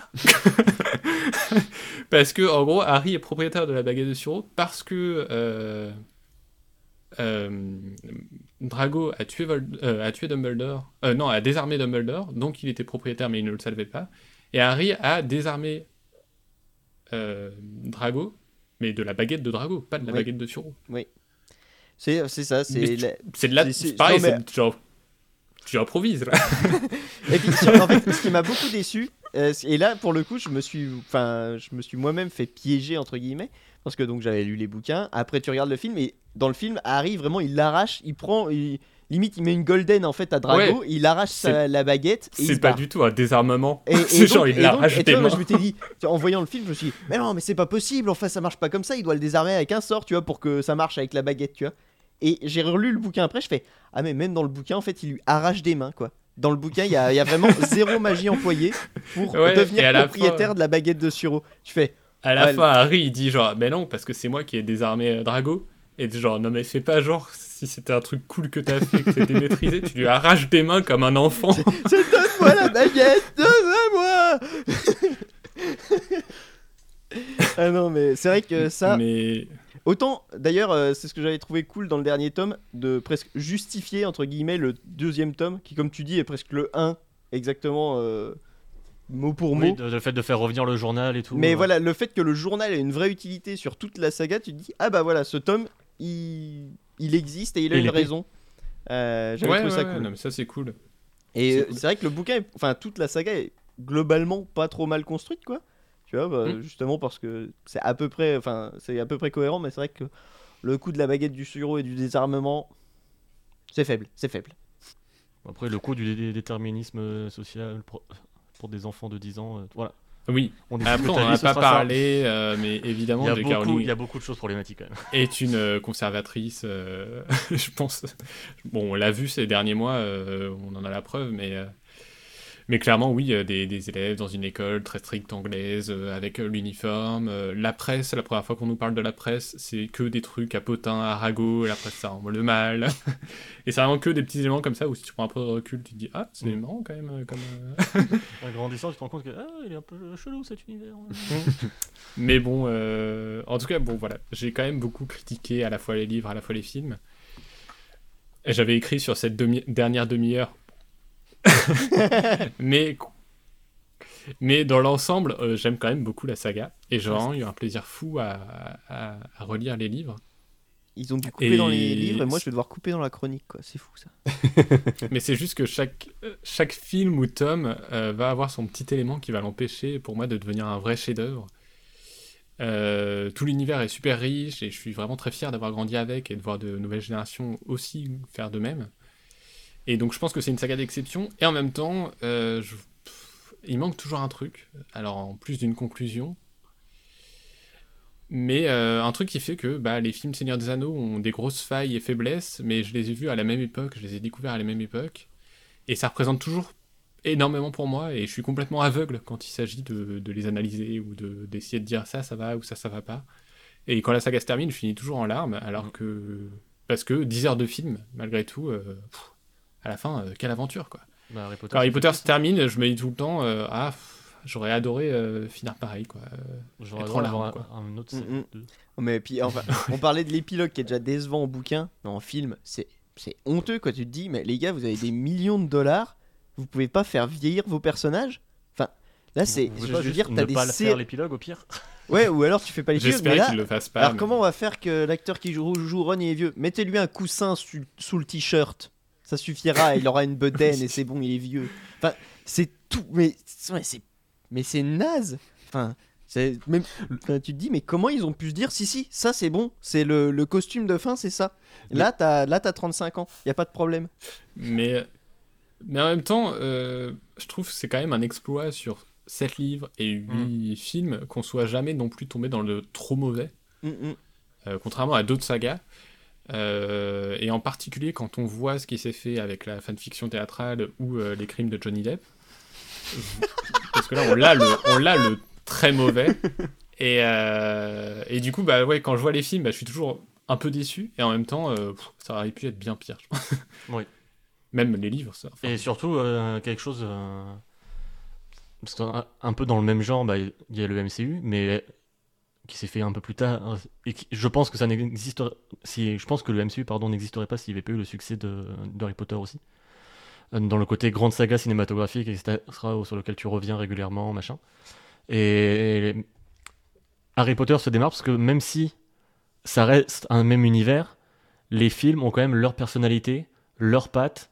Euh, ils ont fait venir différents réalisateurs qui avaient quand même une patte. une et c'est justement, comme tu le disais, à partir de David Yates, où ça devient un peu plus fade, un peu plus uniforme. Mm. Et en effet, euh, où ça a, a- a ce côté un petit peu plus. euh, bon, voilà, euh, les quatre du coup derniers films, il faut, il faut un peu plus de cohérence. quitte à du coup ou pas un petit peu manquer de, de folie en tout cas de personnalité ouais. même si bon l'univers avait déjà suffisamment de personnalité de Mm. base quoi Voilà. Moi, je- je- j'ai fait euh, au plus Ah, voilà. non, mais c'était. euh, écoute, ces, ces 30 premières minutes de podcast Mais- étaient parfaites. Euh, Mais du coup, juste pour Ah, histoire de bien pourrir je, le je temps suis de totalement podcast, détendu.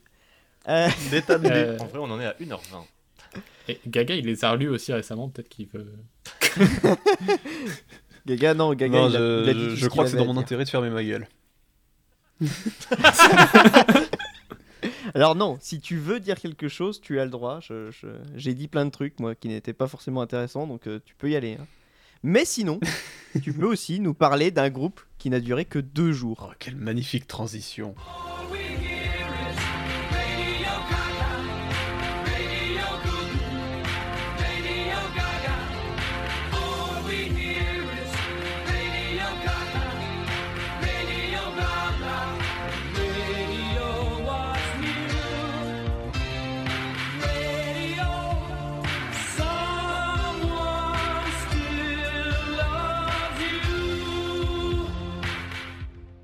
Euh, donc ouais, je vais parler d'un groupe qui n'a duré que, deux jours et qui a pour autre particularité d'avoir été fondé par Kurt Cobain, le chanteur et guitariste de Nirvana.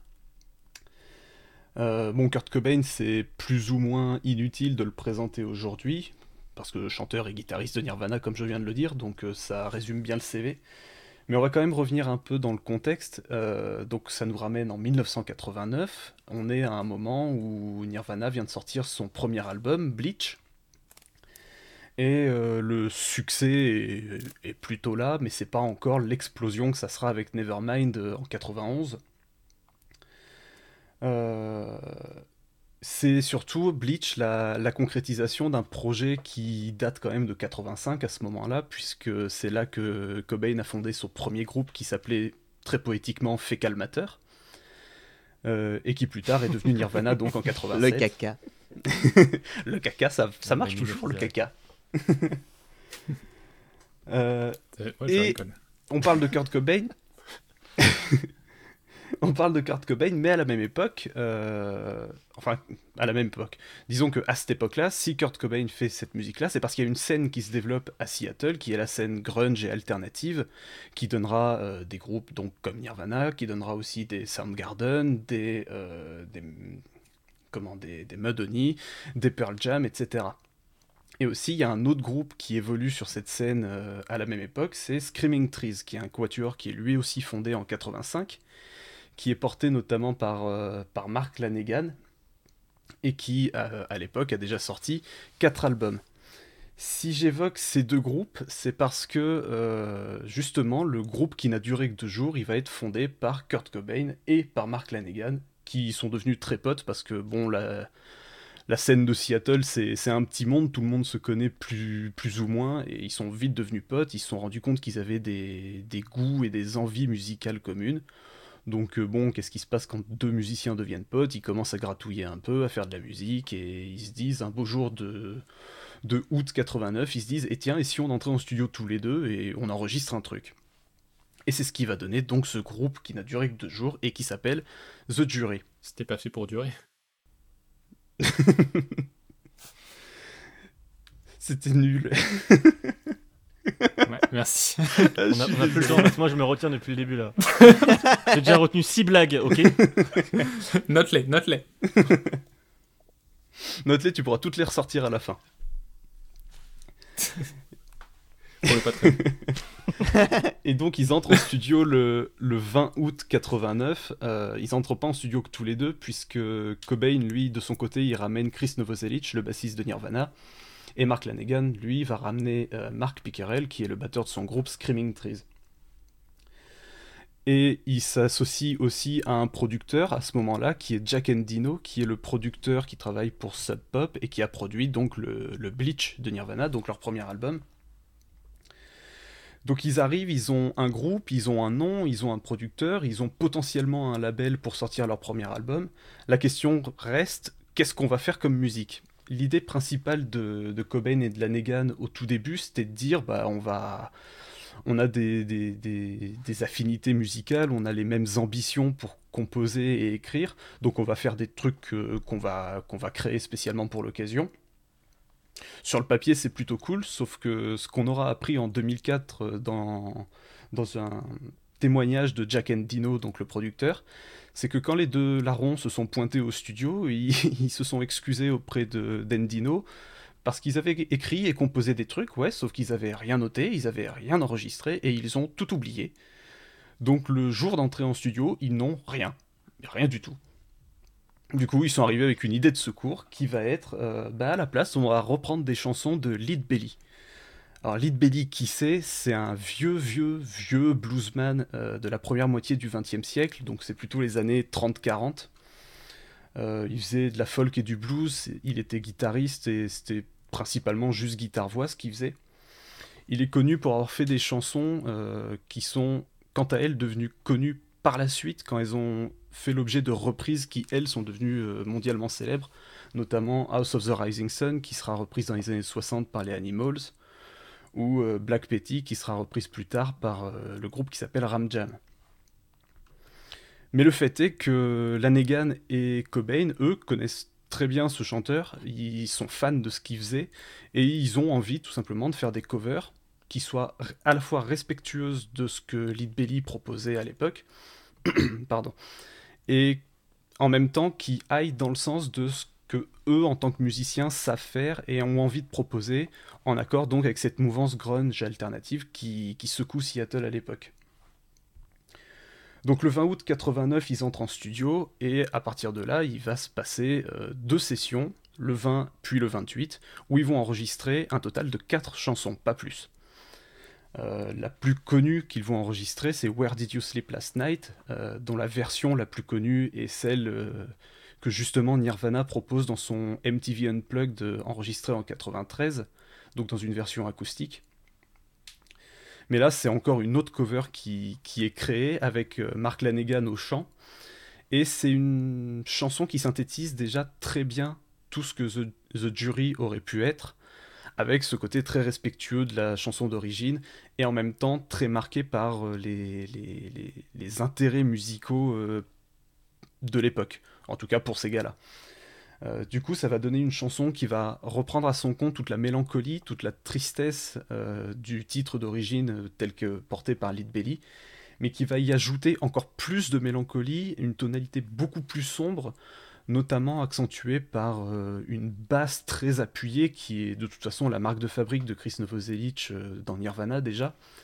Et aussi, ça va être accentué par la voix de Mark Lanegan, qui a une voix très grave, carrément ténébreuse, et ça va donner euh, à cette version de Where Did You Sleep Last Night un côté particulièrement lugubre qui, qui fonctionne très bien.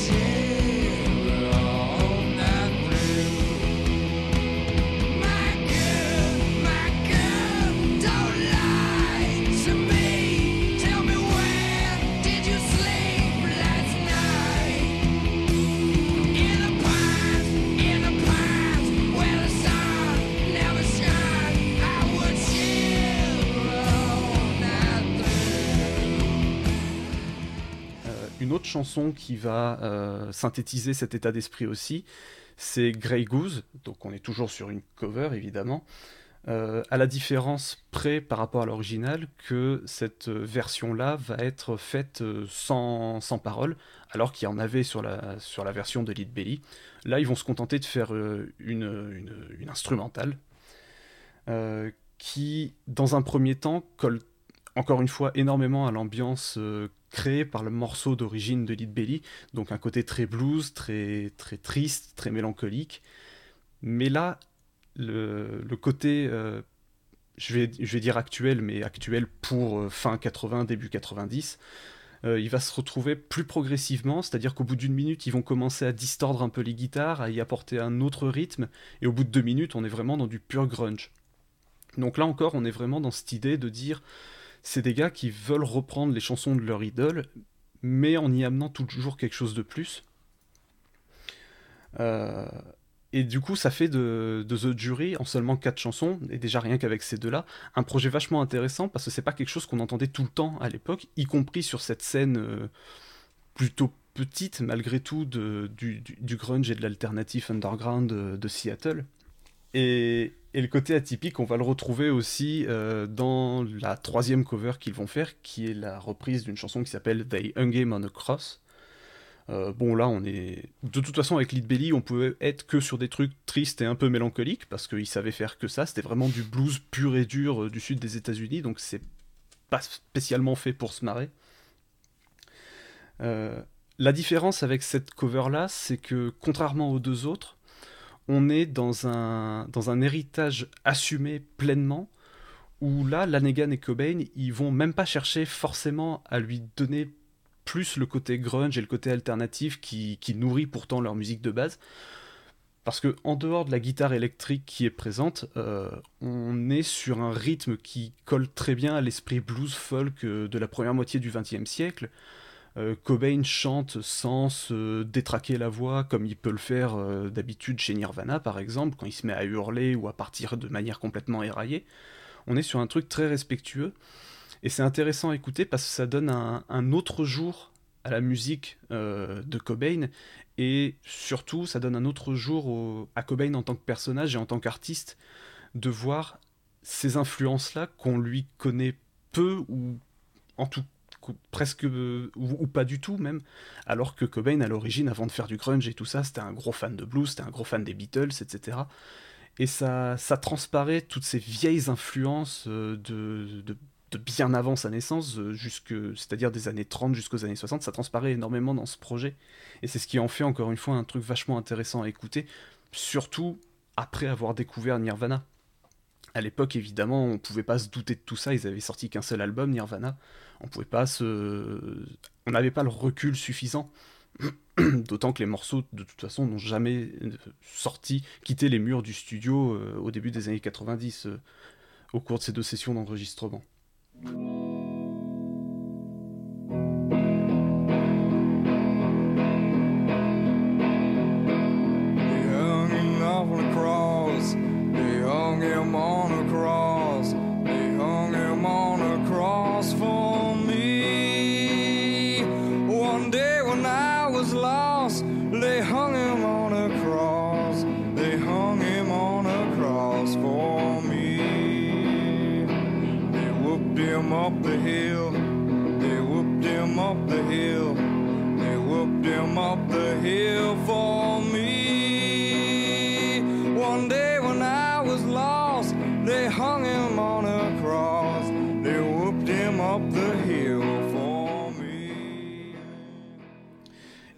Et ils enregistrent une, j'allais encore dire du coup, ils enregistrent une quatrième chanson donc euh, qui s'appelle Ain't It a Shame. Et là, c'est tout l'inverse de ce qu'ils ont fait avec euh, Un Game on the Cross, c'est-à-dire qu'ils ont abandonné complètement le côté euh, blues qu'il pouvait y avoir dans la version, dans la version d'origine. D'autant plus qu'on est très très loin de cette version d'origine de Lead Belly, puisque Lead Belly sur Ain't It a Shame, lui, il se contentait de chanter a cappella en battant la mesure dans ses mains du coup, quand on, quand on sait ça, on se dit, mais qu'est-ce qu'ils peuvent en faire? Bah, tout simplement, ils en ont fait du grunge pur et dur, ils ont accéléré le rythme autant qu'ils pouvaient, en lui donnant quand même une patte qui, est celle du, du blues dès qu'on l'accélère, en fait, c'est-à-dire une patte purement rock'n'roll. Et euh, le- la- la- toute la dimension grunge et alternative euh, du, du projet, là, elle va carrément exploser. Elle est, présente dans les autres morceaux, elle transparaît tout le temps, elle est systématique, mais là, elle explose en, en plein jour. Euh, les guitares sont ultra saturées, les riffs ils sont complètement déchaînés, et c'est Cobain qui cette fois est au chant et non Mark Lanegan, et là il fait du pur Cobain, c'est-à-dire qu'il porte sa voix progressivement dans la chanson jusqu'au moment où ça commence à dérailler, et le seul solo qu'on va avoir dans, dans cette cover de Ain't It a Shame, c'est des cris, c'est les cris de Kurt Cobain qui se met à hurler à un moment dans la chanson, et il passe quelques secondes comme ça à hurler, il le fait excessivement bien, dire qu'un gars crie dans une chanson, c'est pas forcément vendeur, mais quand c'est Kurt Cobain, ça fonctionne toujours très bien de toute façon, parce que ça nourrit le truc, ça renforce l'ambiance, etc. Et sur Ain't It a Shame, c'est peut-être là qu'il a fait le mieux au final. Du coup, voilà, ils ont enregistré ces quatre chansons en l'espace de deux jours seulement, et le 28 août 89, au moment de quitter le studio, bah, euh, ils savent qu'ils reviendront jamais en studio pour euh, donner suite à quoi que ce soit euh, en lien avec ce projet. Et sur les raisons qui provoquent Mm. cet arrêt brutal, on a plusieurs sons de cloche. Déjà, on a Mark Lanegan qui, dans une interview en 2009, expliquait tout simplement que lui et Kurt Cobain s'étaient tout bonnement lassés. À- au bout de deux sessions d'en- de- d'enregistrement, bon, en fait, ça les amusait pas plus que ça de faire ça. Ils se rendaient compte que même si, même s'ils étaient les pas mécontents, recul, d'avoir la clairvoyance. Non, mais ça colle au personnage. Mais ils étaient pas mécontents de ce qu'ils avaient fait, bien que quand on les connaît un peu, euh, on se doute qu'ils étaient de toute façon pas satisfaits, parce qu'ils étaient jamais satisfaits. Et c'est juste qu'ils trouvaient pas ça aussi cool de faire ces reprises et d'essayer d'en faire quelque chose de neuf, quelque chose qui leur appartienne, qui, dans lesquels ils peuvent mettre leur identité en tant que musiciens. Ils trouvaient pas ça aussi cool que de simplement écouter les vieux standards blues de Lead Belly qu'ils aimaient. Et au final, bah, ils ont préféré laisser tomber. Un autre son de cloche qu'on a eu sur cet arrêt brutal, c'est cette fois-ci le, le batteur Marc Piquerel, qui était donc engagé dans, dans ce projet aussi, qui le donne dans une interview en 2004, où lui, il explique en gros que le problème, il venait essentiellement de Mark Lanegan et de Kurt Cobain, qui n'étaient pas du tout assez investis dans le, projet à, son, sens. Euh, il est décrit dans cette interview comme deux adolescents qui seraient à une boum et qui osent pas aller parler à qui que ce soit et qui font juste tapisserie dans un coin en fait en attendant que les choses se passent. Il explique qu'il y en a aucun des deux qui était capable de prendre une décision, de se mettre à l'initiative en disant bon bah c'est moi qui vais chanter sur cette chanson ou non c'est plutôt toi qui vas chanter sur celle-là etc. Les deux sons de cloche se rejoignent peut-être un peu finalement, mais je serais pas étonné que ça soit le batteur Marc Piquerel qui ait le plus raison, parce que quand on connaît l'inconstance de, de Kurt Cobain notamment, c'est pas forcément surprenant d'entendre ça. Du coup, ils laissent tomber. On arrive à ce moment-là. Ils ont passé deux jours en plein mois d'août à enregistrer quatre chansons et ça ira jamais plus loin. Et ces quatre chansons, on va pas en entendre parler pendant très longtemps, sauf une. C'est la cover qu'ils ont fait à ce moment-là de Where Did You Sleep Last Night, qui va pas être publiée sous le nom de The Jury, mais qui va être réutilisée par Mark Lanegan l'année suivante sur ce qui sera son premier album solo qui s'appelle The Winding Sheet. Parce que Mark Lanegan, au final, il sortira quand même un peu gagnant du truc. Oui, shit. Alors, shit. S-H. 2-E-T. Une feuille. Ah, T'as pas mis Shit. l'accent aussi, donc on pouvait pas savoir. Si tu prononces mal. euh, voilà, Shit. Ouais, c'est vrai que le. C'était A- plus shit. Après, après euh, fécal mater, là, ou je sais pas quoi, euh, moi j'étais j'étais déjà sur les, mer- les merdes volantes. hein. Ça aurait pu, ça aurait pu aussi. Les, les caca venteux. C'est très beau. Et donc, comme je le disais avant cette euh, petite pause poésie, euh, Mark Lanegan, il ressort gagnant finalement quand même de ce projet de seulement deux jours, puisque, comme je l'ai dit tout à l'heure, ils étaient en lien avec Sub Pop pour euh, éventuellement euh, éditer le premier album de ce qui devait être le groupe de Lanegan et Cobain. Et voyant que le projet ne porte aucun fruit, bah, le label Père Nord va voir Mark Lanegan et lui dit Bah écoute, nous on avait prévu de dépenser de l'argent dans ce projet-là, donc si ça t'intéresse, on te file les sous et tu fais ton album solo à la place. Lanegan, il est pas con, il fait OK. Et sur cet album, il va tout bonnement réutiliser la version de euh, Where Did You Sleep Last Night qu'ils avaient enregistrée pour The Jury euh, au cours du mois d'août 89. Donc ça paraît ça en 90, c'est l'exacte même version avec euh, la voix ténébreuse de, de Lanegan, Kurt Cobain qui fait les chœurs à la fin de la chanson, etc.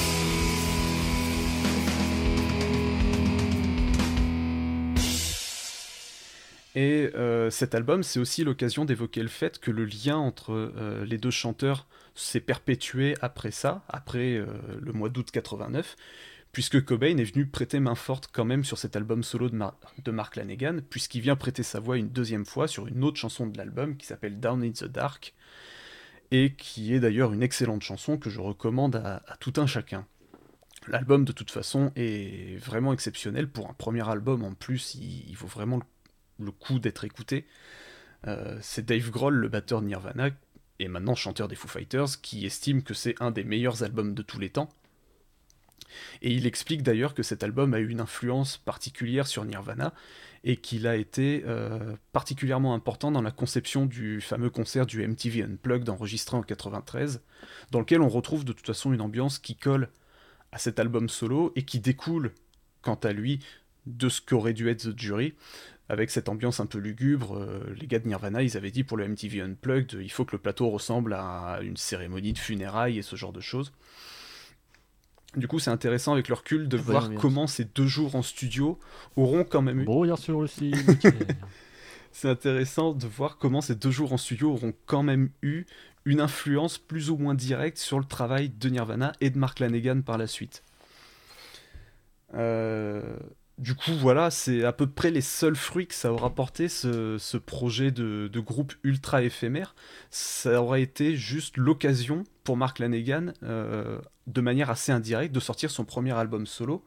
Premier album qui sera euh, le premier d'une longue lignée, puisque depuis 1990, il, il en a sorti une bonne vingtaine. Ça se trouve, va savoir, c'était un coup monté dès le départ. Mais du coup, ouais, Mark Lanegan, il a sorti une bonne vingtaine d'albums solo depuis, euh, dont deux en 2020.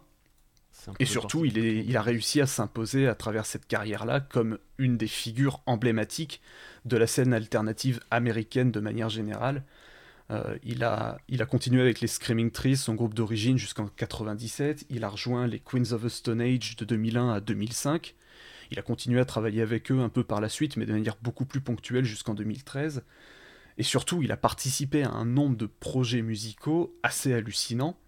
Il a travaillé avec les Eagles of Death Metal, il a travaillé avec euh, Eagles of Death Metal, dont d'ailleurs un des deux membres principaux est aussi le chanteur des Queens of the Stone Age, donc il y a un lien qui se fait là aussi. Il a travaillé avec Mondo Generator, dont l'un des membres principaux est, est un ancien bassiste des Queens of the Stone Age, donc là encore du lien. Il a travaillé avec. Tout ça, c'est Magouille et non, compagnie. mais le monde est petit. Il a travaillé aussi avec les Dead Weather, donc autre groupe de Jack White, dont l'un des membres est un ancien membre des Queens of the Stone Age. Le monde est petit. bien, et il a travaillé aussi, entre autres, je vais, je vais, pas faire toute la liste parce que ça fait quand même beaucoup, beaucoup de collaborations euh, au compteur de Mark Lanegan, mais il a aussi travaillé avec Nick Cave et Warren Ellis sur différentes compositions. Ah, je connais ça. Ah, tu connais Nick Cave quand même.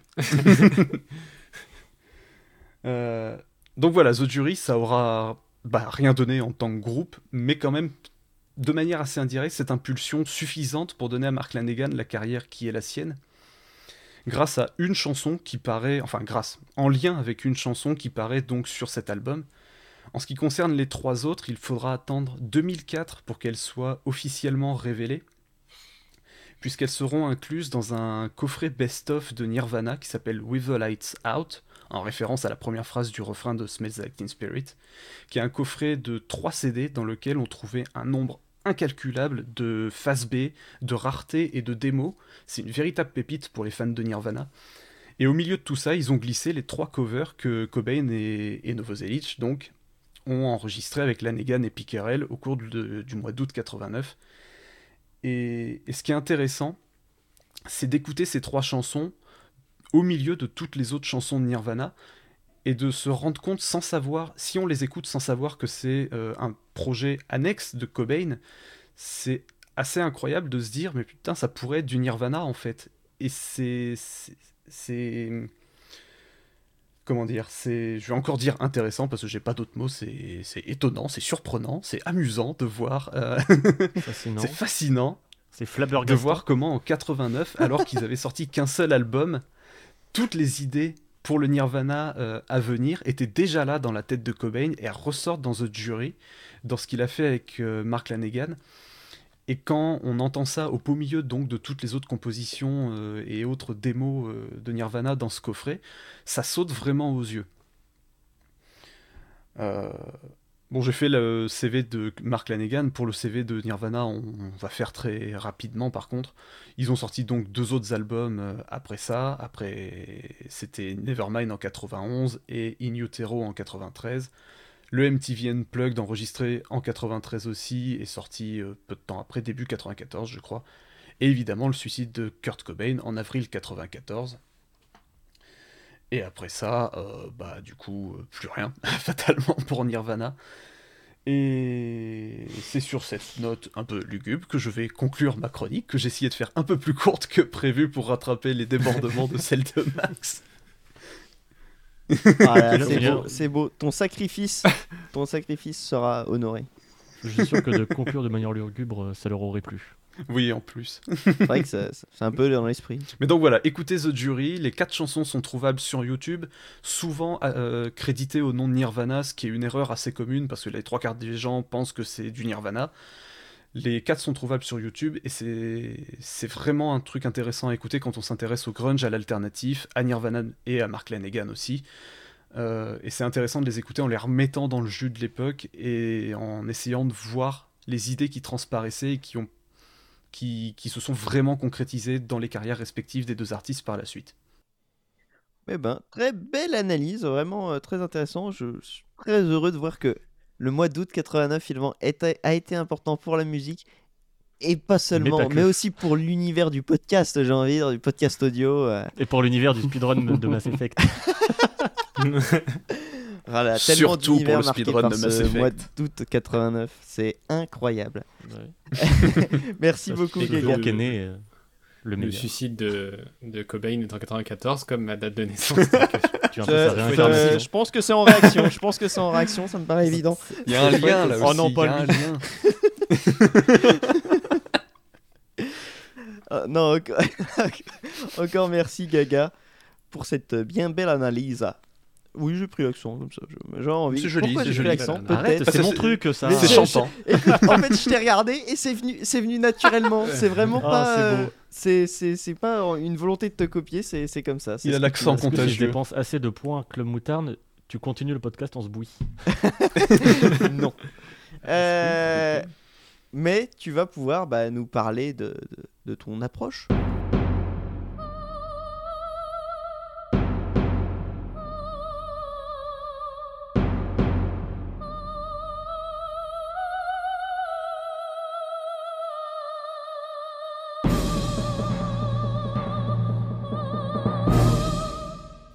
Ouais, bah du coup j'ai 5 minutes. non mais euh, bah, évidemment, euh, voilà, je, je joue à des jeux vidéo et ça m'a fait réfléchir. Ah, Voilà, c'est ça tout. Merci ça me beaucoup, rappelle José, quelque pour chose, cette ça On l'a déjà fait cette chronique, non On l'a pas déjà fait Euh, non, je, je découvre enfin euh, Demon's Souls sur PS3. Euh, mais euh, parce que vu que j'avais envie de m'amuser et que j'avais pas envie de- d'encore euh, abandonner parce que ça finit par me frustrer, je dis bah je vais suivre un guide. D'autant que apparemment De- Demon's Souls est facilement euh, cheesable, fromageable, euh, grâce à la magie pour faire un, un lien avec le sujet de Max. Euh, J'attends impatiemment eh bien, le lien avec euh, mon sujet.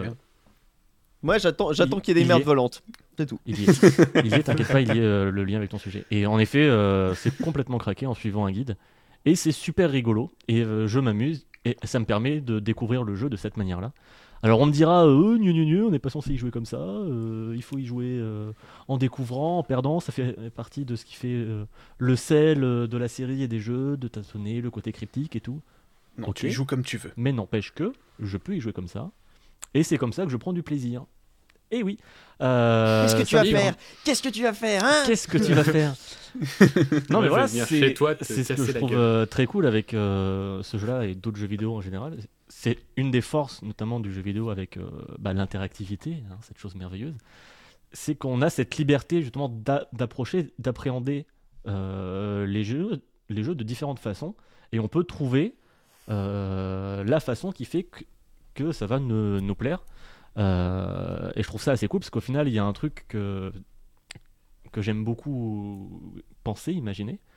C'est que tu as d'un côté les créateurs d'une œuvre, là je parle d'un jeu vidéo, mais ça marche aussi euh, pour euh, film, musique, livre, etc. Ils créent leur œuvre, et une fois que l'œuvre elle est disponible, chacun en fait la reçoit, la vit de manière complètement différente. Et c'est vraiment un, lien, une relation euh, très privée, très privilégiée qu'on a nous personnellement avec ces œuvres-là. Et que quand, quand on a la liberté de d'approcher cette, euh, cette relation de façon différente, c'est bien de trouver le- la bonne. Je- J'ai perdu mon conducteur pour une fois que j'en avais un. Euh, Donc pour revenir sur. Demon Souls, je sais qu'on pourrait aussi me dire, eux, euh, gneu, gneu, gneu, j'ai noté deux fois les gneu, gneu, gneu. Euh, on pense à vous, les, la team gneu, gneu. Euh, tu râles pour les changements du remake, euh, mais en jouant comme ça, tu dénatures aussi le jeu, euh, gneu, gneu, gneu. Alors non. Parce que je, joue toujours au jeu original, tel qu'il est, ça reste entre lui et moi, entre le jeu original et moi-même, entre la vision de From Software et moi-même. Il se trouve que leur vision me permettait de faire ça, je le fais. Comme euh, jouer à Cyberpunk en n'ayant rien à foutre de- des quêtes et juste de faire de l'urbex avec le double saut. Euh, ça marche et c'est trop cool. Voilà. Euh, parce que le problème d'un remake comme le remake de Demon Souls, c'est qu'il y a. Je parlais de cette relation privilégiée entre. Là, du coup, dans l'occurrence. euh, je redis du coup. Euh, non, je vais dire en l'occurrence, ça fait plus lettré. Euh, entre moi et Demon Souls PS3. Bah là, il y a un troisième parti, euh, tiers, qui arrive. Il dit Oui, alors en fait, euh, nous, on a vécu le jeu comme ça, on a décidé qu'il était comme ça. Du coup, toi, tu vas le vivre comme ça. Comme nous, on l'a vécu. Voilà. Et ouais, mais en fait, alors, euh, parce que le guide que je suis, c'est sur des vidéos sur le remake. Le taf qu'ils ont fait, visuellement, techniquement, artistiquement, en termes de, de, de sound design et tout, de musique, c'est super. Franchement, c'est un super jeu. Juste, c'est pas Demon Souls. Euh, Rien qu'en termes de Bah, sound, a- de design, il y a un côté euh, très éthéré dans, dans Demon Souls où la magie, t'as pas le, truc clinquant, justement, quand on parlait de, du sound design du, du duel de magie d'Harry Potter 5. Il y a ce côté très clinquant où Mm. on retrouve ça dans, dans Demon Souls PS5, mais pas du tout dans l'original. T'as jamais de son euh, qui va t'agresser, de pack, tu vois. De, c'est toujours très. oh, ça t'enveloppe et ça, ça reste dans le- la thématique en plus de- du monde recouvert du brouillard, euh, qu'on voit aussi dans. visuellement, où t'as un côté un peu euh, rêve, très solitaire. Et j'ai j'ai pas d'autre terme que éthéré qui, qui correspond autant à, ce- à ce truc très très très particulier donc, euh, comme feeling. Euh, Et en exemple, il y a un truc très marquant. Euh, c'est le boss, euh, le Seigneur des Tempêtes. Euh, où dans Demon's Souls PS3, t'arrives et t'as un ciel tout couvert, donc avec le- la lumière, le, le bloom de la PS3, on, on l'aime tant, qui traverse les Ah bon nuages. et t'as des donc plein de, de petites raies volantes, comme le, le poisson, hein, la raie, mais qui vole. Et euh, Ah, une immense avec la Oui. truc de Gaga. non, Oui. on, on y vient. et une immense raie euh, d'où partent les autres. Et en fait, le boss, c'est ça, c'est le, le seigneur du coup des raies et des tempêtes. Ça s'appelle le seigneur des tempêtes, mais t'as pas vraiment de musique, ou à part peut-être juste un petit instrument et une voix, comme Ouais, il y a tout le long au final très de, de Demon Souls. L'OST est ultra discrète. Et c'est tout, et t'as juste ce côté un peu euh, hors du temps, euh, hors du temps, un peu, un peu comme si t'étais dans une bulle euh, au milieu d'un océan, no- notamment parce que bah, les raies, en fait, c'est des poissons, pourquoi ils volent? Et il y a vraiment ce côté très particulier en feeling et ça m'a vraiment beaucoup marqué, mais, même si mécaniquement euh, le boss est inintéressant. Euh, mais ça, c'est une. Bon, tant pis, c'est pas grave. Euh, alors que dans le remake, ils se sont dit, eh, c'est le Seigneur des Tempêtes. Du coup, bam, pluie battante, éclair, musique épique avec des chœurs. Alors oui, c'est stylé, mais c'est pas Demon's Souls PS3. Non, pas du tout. Euh, après, c'est stylé, Mm. mais c'est pas le même jeu. Et justement, c'est ce que je voulais dire, c'est que tu disais que voilà, il y a quelque chose qui se crée au moment où on reçoit une œuvre. C'est donc ce rapport que tu as avec une œuvre. Et en effet, il, euh, le remake, c'est le rapport entre euh, Bluepoint et euh, Demon's Souls PS3. Et donc ce qu'ils en ont fait, enfin, comment ils l'ont reçu et comment ils ont dit, bah tiens, on peut l'améliorer. Ou en tout cas, voilà, on ils peut en voudraient faire que ça. ce soit. On peut- on peut en faire ça. pas. Ils ont Mhm. proposé ça et du coup il y a une, un- une- trois, enfin une- un autre euh, truc, un autre rapport entre le remake et euh, le joueur quoi. Et, et- Au final- ouais, et nous, du coup, ouais. Le, le- le- je, je me dis que c'est pas impossible d'apprécier les deux, mais de manière différente parce qu'en effet. non, clairement, dis, bah, quand, quand je vois euh, les vidéos de ce remake, j'ai j'ai envie d'y jouer en fait. Genre, il est trop beau, en termes de sound design, ça claque et tout. Mais je suis très content aussi de faire Demon's Souls PS3 parce que bah, c'est pas le même jeu. Et c'est ce qui me saoule aussi avec la- la- l'approche de Bluepoint, c'est qu'ils sont en mode non, mais c'est le même jeu. Alors que non, ça ne le remplace absolument pas. Ouais. Et là, c'est encore plus flagrant que pour euh, Shadow of the Colossus où c'était encore sur des détails entre guillemets, mais je, je sais qu'il y a des Toute personnes une qui étaient colorimétrie quand même. euh, ouais. Ouais, rien, rien que visuellement, il y avait quand même un truc. Euh, même, je crois que même sur certaines accroches dans, sur le colosse ou quoi, enfin, je crois que Nem avait comparé, il y avait des trucs, des variances un Ah, peu. ça, je rappelle. plus. Mais même au final, dans des Souls, ça a aussi des sets d'armure qui n'existent pas sur le jeu PS3 et qui vont un peu, euh, du coup, changer l'équilibrage, et, etc. Bref, ça c'était pour la- le petit parallèle. Et... Ah oui, j'avais noté en, en caps lock sur mon, sur mon conducteur parallèle avec adaptation ciné Harry Potter. Euh, en effet, parce que. du coup, on en a, on en a pas parlé malheureusement. Euh, On mais il y avait parler d'Harry Potter. sinon. non, mais il y avait un peu ce côté où sur, sur les adaptations ciné, on pouvait être choqué ou en tout cas déçu parce que euh, visuellement, en tout cas, ce que ça montrait ne correspondait pas forcément à l'imaginaire qu'on s'en était fait. Forcément. Et euh, je sais que ça avait pu me déstabiliser parfois avec la découverte des films.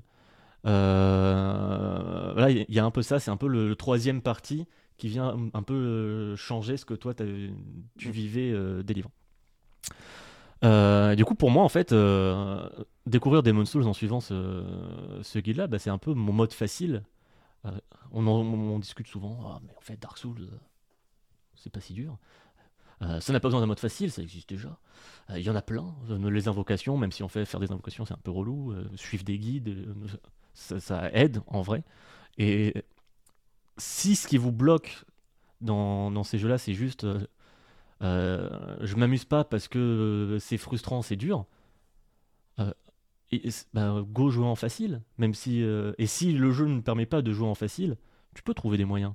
Euh, je pense à, à Fouane Ouais. euh, sur Doom Eternal, bah ouais, tu passes en facile parce que sinon tu t'amuses pas. Et du coup, tu as pu le finir et tu t'es amusé, bah ouais, normal. Et c'est un truc que je trouve très très cool avec les JV, c'est se faire sa propre expérience. Mm. Attention à ne pas tomber dans l'abus. euh, dans l'abus. Non, non, mais faites-vous votre propre expérience. hein. Non, non, là on dit non, on a une proposition, mais on, on, on vous permet, on Oui. vous donne les clés pour vivre cette distinguer. proposition. À distinguer des jeux Ubisoft, en fait. C'est ça que Je tu- voulais pas parler d'Ubisoft. je C'était le No Ubisoft Challenge pour ce club moutarde. Euh, c'est raté. ouais, tu- m'avais pas prévenu. Voilà, Moi, je veux dire, bien- se faire sa propre que tu voulais expérience. pas le dire.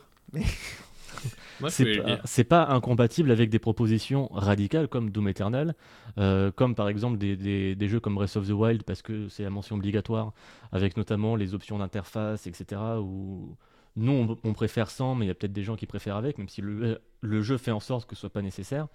Euh, des jeux comme The Last of Us, etc., qui proposent plein, plein, plein, plein d'options euh, d'accessibilité et de, pour te rendre le jeu confortable. En fait, c'est plus une question de confort et de pas te frustrer. Et c'est pas, ça va pas dénaturer la proposition du jeu. Euh, après, tu as des trucs un peu plus touchy. Alors, si, attends, je peux faire un Ouais. petit hors-sujet, mais très rapide sur The Last of. Us 2, sur l'accessibilité, apparemment, c'est un jeu qui a été énormément travaillé justement pour qu'il puisse être joué par des personnes non-voyantes. Oui, notamment, ouais. Il y a Ouais. plein d'aides Et euh, il y a tout, un euh. excellent papier sur Canard PC ou dans Canard PC en fonction de comment vous le consommez. Euh, là-dessus, que je vous conseille, euh, venez me le réclamer si vous le voulez parce que c'est très très intéressant. Oui, vous pouvez chouiner, euh, puisque sur le site de Canard PC, on chouine pour réclamer des articles. Euh, bref, voilà, donc, tout ça pour dire que la finalité au final de tout ça, c'est juste de nous, de nous permettre d'apprécier la proposition du jeu. euh, et- pas que le jeu nous dise non, mais trouve toi-même ta proposition. euh. C'est bon, on casse pas les couilles. Ah, comme dans les jeux Ubisoft. Euh, et, du- et après, ouais, il y a des. Parfois, peut y avoir des, des options un peu. Des trucs un peu étr- étranges, je sais pas forcément comment me placer. Où on, peut avoir l'impression que. qu'il y a une, une proposition qui a été faite. Et, et les gens font Oh non, euh, non, non, annule ça. Et du coup, après, on va dire euh, Bon, on patch. l'option de l'enlever, par exemple, les bandes noires de The Evil Within. Je trouvais ça très con, jusqu'à ce que j'y joue avec. Et je me disais, putain, ça rajoute au taquet, en fait, à la photographie, à la, à la façon dont les niveaux sont composés, euh, avec le jeu des lumières, etc. Ces, ces jeux tout le temps de, de points de fuite, etc. Je trouvais ça trop, trop, trop bien fichu. Et je, trouve, je trouvais ça ouf que.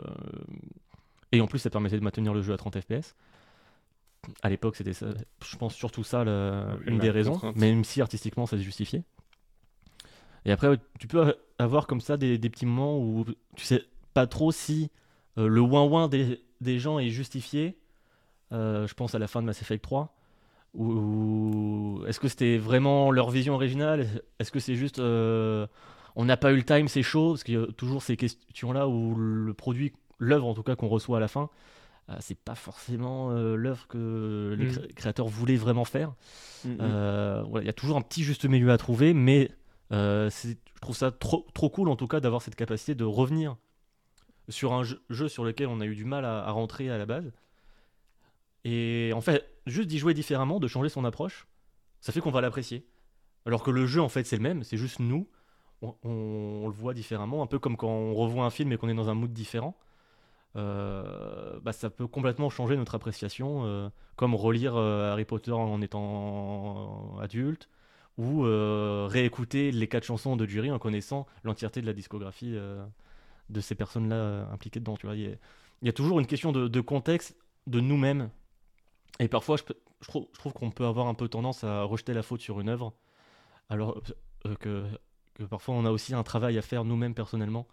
De, ok, euh, ça, je m'occupe pas de cette œuvre-là parce que là, je sais, que je suis pas dans le bon état d'esprit ou voilà. Dans l'appréciation d'une œuvre, c'est intéressant aussi de se poser la question de est-ce que là, elle est adaptée à moi cette œuvre-là, et est-ce que moi je suis adapté à elle? C'est euh, ce que tu dis, ça me fait penser à mon rapport avec euh, Control, que, auquel j'ai joué moins de deux heures, parce que je me suis fait rembourser juste après sur Epic. Et, euh, et, et parce que, en fait, j'ai commencé le jeu, j'ai trouvé ça cool, j'ai euh, fait le premier boss, j'ai trouvé ça chiant, et je me suis dit, ce jeu, c'est pas le moment, j'avais pas envie de ça à ce moment-là. Euh, alors que je sais que globalement ça peut me plaire, tu vois. Enfin, je veux dire, la proposition, même visuellement, dans les deux premières heures, t'as quand même des trucs déjà, enfin, dans, dans la direction artistique, tu vois, qui, qui marquent. Tu vois, t'as, Mm. quand même le début du jeu, donc euh, c'est pas, euh, enfin, le jeu est lancé, quoi. Donc euh, c'est, Oui, c'est pas un JRPG quoi. voilà, c'est ça. Le temps donc, et je sais que je le ferai parce que ça, ça m'a vraiment, ça m'a, botté. Mais à, au moment, à ce moment-là, je me suis dit non, j'ai, pas envie le, le- le premier boss. je me suis dit, oh, j'avais pas envie d'un truc d'action, de machin, un truc. euh, donc, Mhm. euh, do- et puis je me suis dit, bah, je le ferai plus tard et euh, tout ça. Mais, mais voilà, oui, il y a, comme tu dis, il y a des fois, on n'est pas, faut revoir comment on approche un jeu, dans quelle humeur on est. Là, j'ai, je sais pas, j'avais juste envie de ah si, je sais pourquoi je l'ai pris. C'est parce qu'il y avait le ray tracing. Et je Ah oui, voulais voir vrai, les reflets. Donc voilà, mon seul objectif étant de voir des reflets, c'est vrai que j'avais pas envie de faire un jeu d'action. Donc, euh, donc Oui, je l'ai pas fait. Mais voilà, euh, ça, ça, ça- ça viendra et je le ferai. Mais ouais, ça, ça me fait aussi penser bah, à Max qui a redécouvert Sonic Lost World. Probablement parce que Ouais. tu l'as. Tu attendais en fait rien. Et euh, en fait, tu as trouvé ça trop cool. Mais il y a aussi ça aussi, l'attente qu'on en a. Et voilà, redécouvrir, se redire attends, euh, tel truc, j'avais trouvé pas si, si ouf. Peut-être que je vais le retenter. Et en fait, maintenant. euh. Non, non, mais c'est- c'est c'est une question intéressante parce que bah, je pense. euh, En fait, tu cites Sonic Lost World et là, je pensais qu'on pouvait citer aussi Balan. Oui. Balan Wonderworld qui, comme prévu, a été accueilli, mais genre, comme le le plus gros étron de la Terre euh, jamais sorti. euh, alors qu'en fait, euh, bah, j'ai vu Nem le streamer, notre ami euh, Shambhala, Night Shambhala. Et en fait, quand on sait à quoi s'attendre, bah, c'est fou comme le jeu il est plaisant. Ouais, il a l'air Et, trop cool. en plus. et- et en fait, si tu n'essaies pas de l'approcher comme le nouveau roi de la plateforme ou comme un, Même comme un Mario like. un Mario, ouais, ou comme un Mario Odyssey 2, euh, bah, c'est fou comme finalement l'approche n'est pas du tout la même. Mais ça, c'est quelque chose qui n'a pas l'air d'être compris ou... ou même approché. Enfin, on n'a même pas. J'ai l'impression que vraiment, non, on crache dessus. Et, et c'est fou comme. euh, bah ouais, peut-être. euh, il y a deux ans, euh, ce jeu il serait sorti et je me serais dit, oh, pff, bah non, ça m'intéresse pas du tout. Là, je, je venais d'avoir euh, Mario Odyssey et tout Mm. ça. Je, je veux un truc qui va vite. euh, J'aime bien le dynamisme dans la plateforme. Mais en fait, bah là, j'y joue le soir, tous les soirs à minuit. à Balade Wonderworld et c'est hyper chill et c'est hyper ça détend Donc là, pour le bon, soir t'as t'as et- eu Crash 4, donc bon, ça fait du bien quoi. Ouais. Et, et je pense, oui, effectivement, c'est vraiment une question d'approche de euh, bah, à quoi on s'attend, qu'est-ce qu'on veut. Ouais, qu'est-ce que tu recherches dans le jeu Mm, mm. Ouais. Et est-ce que le jeu nous propose aussi, euh, voilà, Mm. tu citais Demon's Souls euh, et guide ou même au sein du jeu, voilà, les différents modes d'invocation ou les différentes armes. Moi, Dark Souls, le premier Dark Souls, vraiment, j'avais essayé deux fois hein, avant de avant de m'y mettre vraiment. Mm. Et à chaque fois, je disais non, non, c'est bon, c'est vraiment trop dur. Parce que au fond, en plus, psychologiquement, tout le monde disait non, mais c'est vraiment trop dur. Donc, euh, donc j'étais genre, je sais que je pourrais jamais le faire. Il paraît que c'est trop dur. Et en fait, euh, bah, j'ai été voir un guide, j'ai découvert qu'on pouvait avoir une arme, une épée euh, un peu cla- un peu pétée pour le début du jeu. Ah oui, l'épée draconique chiant, hein. en tirant Ouais, dans la c'est chiant de l'obtenir. ouais. Je l'ai fait aussi. mais je l'ai fait. Et en fait, effectivement, bah, pendant les, les 10 heures qui ont suivi, oh, ça va en fait, euh, ça va. Mm. Ouais. Et euh, ouais, et je voyais sur, le, sur internet, les gens disaient bah oui, c'est un peu un mode facile, c'est ça. Alors faut, faut le débloquer le mode facile. Oui, oui, voilà, faut être patient. Ouais, mais, ce qui est cool en fait, plus avec ouais. les, les jeux FromSoft, et en tout cas là sur euh, Demon's Souls, en suivant des guides, tu comprends un peu aussi comment ils fonctionnent ces jeux parce qu'ils sont ultra, ultra nébuleux. Genre avec le- les délires avec les PNG et tout, genre c'est impossible Ouais. de, de faire ça de façon euh, instinctive. Et je trouve ça assez intéressant aussi de comprendre un peu euh, Mm. les rouages du truc. C'est un peu comme si tu faisais dire- direct ton New Game Plus en fait. Ouais, ouais, c'est ça. Mais, euh, mais oui, mais je trouve, euh, je, je trouve que c'est un exemple intéressant. Après, moi, j'ai justement, je trouve, j'aime bien Sekiro, mais je le trouve vraiment dommage justement sur cette approche. les Lui, il, a- il est un mode plus radical. facile ou et en fait non, il n'y a pas de mode facile et surtout il n'y a pas d'option en jeu, enfin de justement de mécaniques Mm. Malines qui te font passer en fait, qui te rendent l'expérience un peu plus sympathique. Il est beaucoup plus radical C'est genre non, c'est radical. Et voilà, si tu n'apprends pas à jouer à notre jeu, tant pis, tu arrêtes tout de suite parce que sinon euh, c'est fi- c'est Ouais. fichu quoi. Mais, mais c'est vrai que From Software, en fait, ils ont un truc où, euh, oui, derrière ce côté, genre, euh, c'est dur, c'est dur, c'est dur. En fait, ils... derrière, t'as les pré- t'as l'impression qu'en fait, ils sont malins à te donner une petite tête dans le dos en mode, genre, en fait, ça va, tu vois. Genre... Ouais. Genre hier, quand, je t'avoue, quand j'ai one shot un boss. Ouais. Ouais, non, c'est cool. Moi, les, les Dark Là Souls, je- les ai eu, euh, je les ai fait de trois manières, trois approches différentes. J'ai commencé par le 2 parce que j'aime bien faire des choses dans le désordre. Du coup, euh, ordre. j'ai commencé par le 2 et le 2 je l'ai fait à la dure entre guillemets, c'est-à-dire que pas de guide. euh, j'ai quasiment jamais invoqué, la seule personne que j'ai invoqué c'est un pote à un moment qui disait parce que lui euh, en gros il refaisait Dark Souls dès que quelqu'un dans son entourage faisait Dark Souls. Quel que soit l'épisode tu vois. C'est euh, ah t'as commencé Dark Souls je sais, je me fais un perso et puis je viens te C'est le même, euh, à chaque fois que quelqu'un parle de Deus Ex, quelqu'un réinstalle Deus Ex. Ouais, c'est, bah, là c'était exactement ça. Et donc euh, il m'a il m'a prêté main forte sur, sur sur quelques moments mais sinon je l'ai fait vraiment à, à la dure quoi Dark Souls 2 euh, euh, ma grosse hache et en avant Dark Souls 1 je l'ai fait avec le guide d'Exerve béni soit-il. Euh, le, le- le spot pour farmer et que les, les ennemis tombent dans le vide et hop là t'as 12k d'XP tu vas au feu qui est à 50 mètres tu reviens hop euh, rebelote. Enfin c'est génial. Avec ça, tu fais des niveaux en pagaille. Euh, et, euh, et Dark Souls 3, je l'ai fait en stream, donc euh, avec euh, l'aide des gens. Ibu qui me gueulait Raccourci Dès que je ratais un raccourci. Avec les 15 secondes de délai. À droite et et c'était c'était aussi un mode facile, même si c'est c'est pas. mais c'est vrai que c'était assez. et puis vous, d'ailleurs, Mhm. je m'étais lancé oh, dans ce petit build de magie qui était vraiment. Mais alors. Insupportable et je suis allé loin avec mais à un moment j'ai fait ok je sais qu'on peut euh, tout rebalancer les points j'ai rebalancé les points et euh, Vous m'aviez conseillé J'avais ça, envie de relancer fait. Dark Souls 3 en Pyro Oh. aussi. Oh, c'était Pyro, euh, Pyro, ça se fait, mais magie, c'est dur. magie. euh, bah, Ah, j'avais non, non, essayé Pyro, aussi, Pyro. quoi. Pyro. Dans les Dark Souls, ça va, ça, va, ça, ça marche bien. Je voulais relancer le Mais la 3 comme magie, ça. c'est. Quoique dans le premier, la magie est un peu pétée. Mais bref, on s'éloigne. Enfin voilà, j'ai speedrun mon sujet en 10 minutes. Voilà. C'est, Incroyable. c'est Et c'était très intéressant néanmoins. Ouais, ouais, ouais, euh, c'est, c'est- les réflexions de José n'en finissent En pas plus, d'être, euh, d'être Pas tant de choses à dire. Il a, il a critiqué Ubisoft implicitement. Il a dit, il a un peu critiqué l'approche de, de Demon's Souls Remake. Non, mais moi, je, je, je peux même pas rebondir. Il a tout, il a tout fait. Il a tout fait en 10 Ah, voilà, minutes. pour Bah, finir, de- euh, redonner des, des chances à des choses que vous avez peut-être pas trop aimé. Euh, peut-être ça sera Ouais. nul, peut-être ça sera pas trop mal. Comme moi avec. The Witcher 2, que j'avais commencé et abandonné, que j'ai repris plus Ouais. tard, et ça m'a séduit au point que maintenant je suis à fond dans The Witcher 3 et je passe un excellent moment dessus, évidemment. Parfait. Comme moi avec euh, Breath of the Wild où à l'époque j'étais pas du Aussi. tout dans le bon mood. Comme moi avec Nier Automata. Où, où en vrai, mon premier run, ça a été compliqué. Et, et après, je l'ai refait dans la foulée.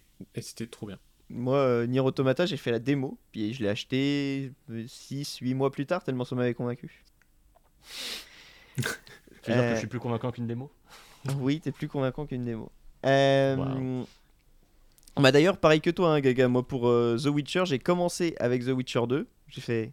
Oh. Ah non, Je pense que c'est vraiment le pire pour commencer. Et, Il est- euh, il est et, euh, hermétique, hein. ma femme, bénie soit-elle, euh, a une superbe édition collector de The Witcher parce qu'elle a très bon goût. Elle m'a dit Mais si, The Witcher, c'est trop bien, euh, tu devrais y jouer. J'ai joué, j'ai fait The Witcher 1, j'ai fait Putain, c'est trop bien.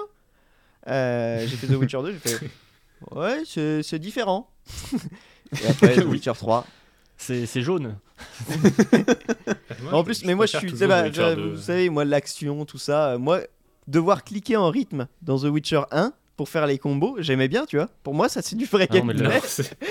L'ambiance de The Witcher 1, elle est, est tellement Ah ouais. Ah oui, non, par Ah, contre, elle a- est horrible. Il y a- il y a- il y a- moi, il y a, il y a une- il y a un truc dans The Witcher 1 que j'aime bien. Il y a, alors, le gameplay est à chier, mais, Je sais pas, moi, j'aime bien, l'ambiance, mais- non. Ah, les musiques de The Witcher 1, elles sont formidables. mais oui, l'ambiance, la Ah oui. ville, les gens qui, tu sais, tu passes, les gens t'insultent et tout, c'est, tu fais, ouais, mais attends, c'est, enfin, le monde est trop bien. Ouais, Le 2, t'as des guitares électriques, c'est pas pourquoi. La photo est dégueulasse. C'est des couloirs. Et la première heure, on te jette plein de, plein de noms, euh, Mm. noms propres, t'es paumé. C'est La- exact- la première c'est exactement 2, ce qui la m'a perdu avec The c'est- Witcher. C'est pas parce que vous mettez des seins à côté que c'est bon, ça passe.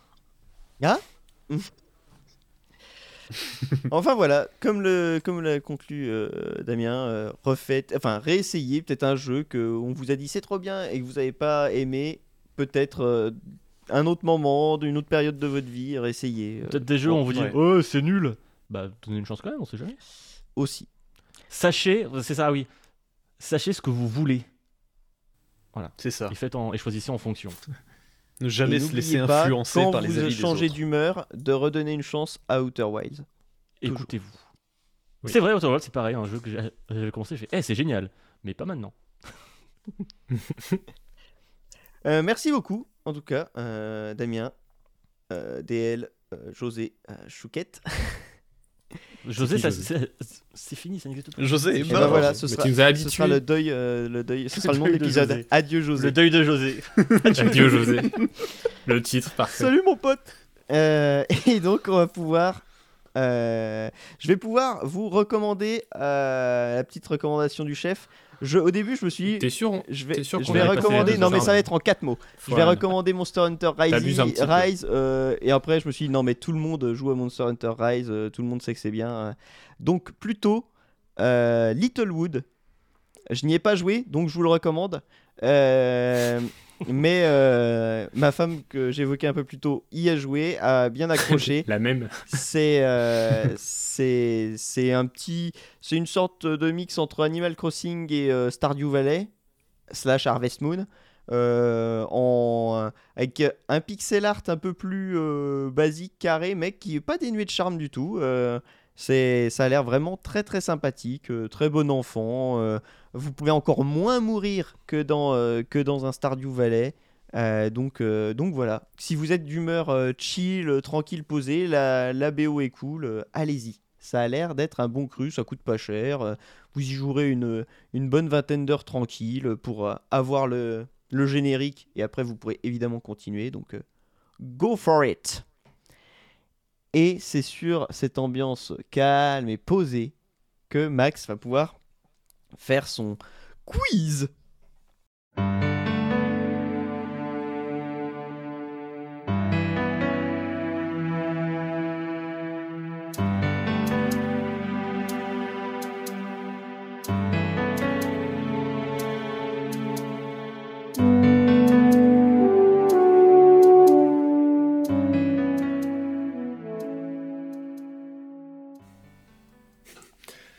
C'est un blind test, sachant que plus. euh, Alors, ce n'est pas une, une épreuve de rapidité, mais quand même, plus vous répondrez vite, plus ça ira vite pour euh, conclure. Ah bah, vu ma connexion, je suis dans la merde. Euh, Non, non, mais je veux dire, envoyez-moi vos messages vite, quoi.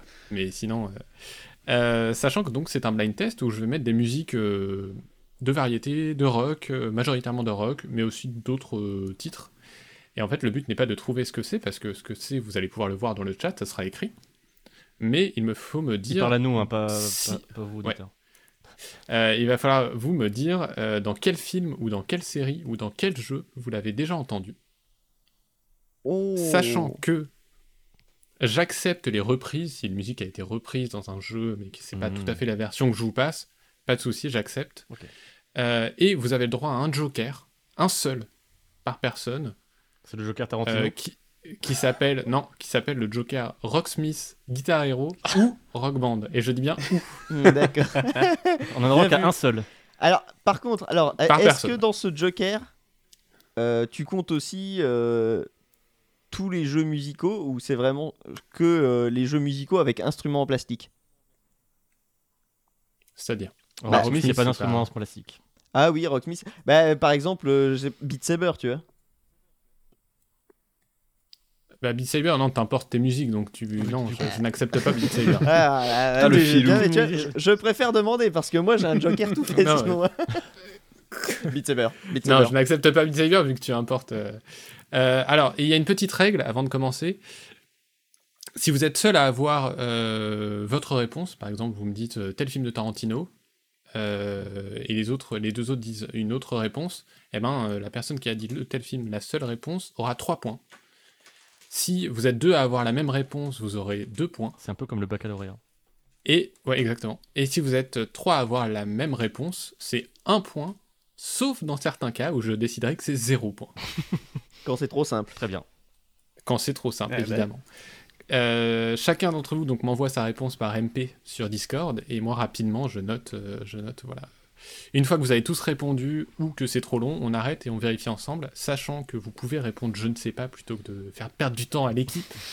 Mais c'est la musique qui est cool, on peut l'écouter. Et si vous me donnez une mauvaise réponse, c'est moins de points. Ah, donc il vaut mieux ne rien dire. Ouais, il faut Il mieux vaut dire, mieux je ne sais pas. ouais. Pas savoir plutôt que de piffer un rock band. Il faudra préciser Euh, quel Guitar Hero ou quel Rock Band? Faut préciser par Ah bah oui, il faut le. le Et si je n'ai pas, parce que j'ai quand même une liste dans des œuvres dans lesquelles les musiques apparaissent, si euh, vous me, vous n'êtes pas sûr du titre, tout ça, il faut que je puisse retrouver euh, votre réponse en une, en, un- en une recherche Google. Ok. Si, si je Le- cherche le jeu chose, avec le gars, là. pas la réponse. Exactement.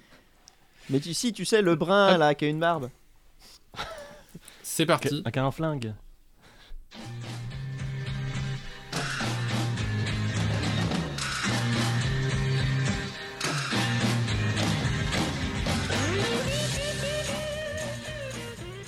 Hop. Alors vous avez tous les trois répondu et je vous annonce donc que DL a 3 points et que Fouane et Gaga ont 2 points. Ah. J'ai eu peur que Gaga Puisque- disparaisse que moi. Ouais, moi aussi. Attends, Fouane faut que je et baisse le Gaga ont son. Faut que je baisse le son de Octave. Ah pardon. Oh putain, j'entendais plus rien. Fouane, Fouane et Gaga m'ont répondu Forrest Gump et José a répondu Mafia 3. Ah, Ah, bien vu. Bien vu. Très bien vu. Ah bah oui, c'est la musique d'intro, je pensais que vous auriez tous cette réponse. Alors, moi j'ai jamais joué à Ah non, Mafia mais 3. moi, cette euh, chanson, elle est. Cette chanson, elle est associée à Forrest Gump Ouais, dans ouais. mon esprit à tout jamais. ah, bah, c'est Forrest Gump, à euh, quand ils arrivent au, au Vietnam. hein. Ah ouais, mais j'ai voulu dire Forrest Gump, j'ai dit. Exactement. Non, attends. Trop évident.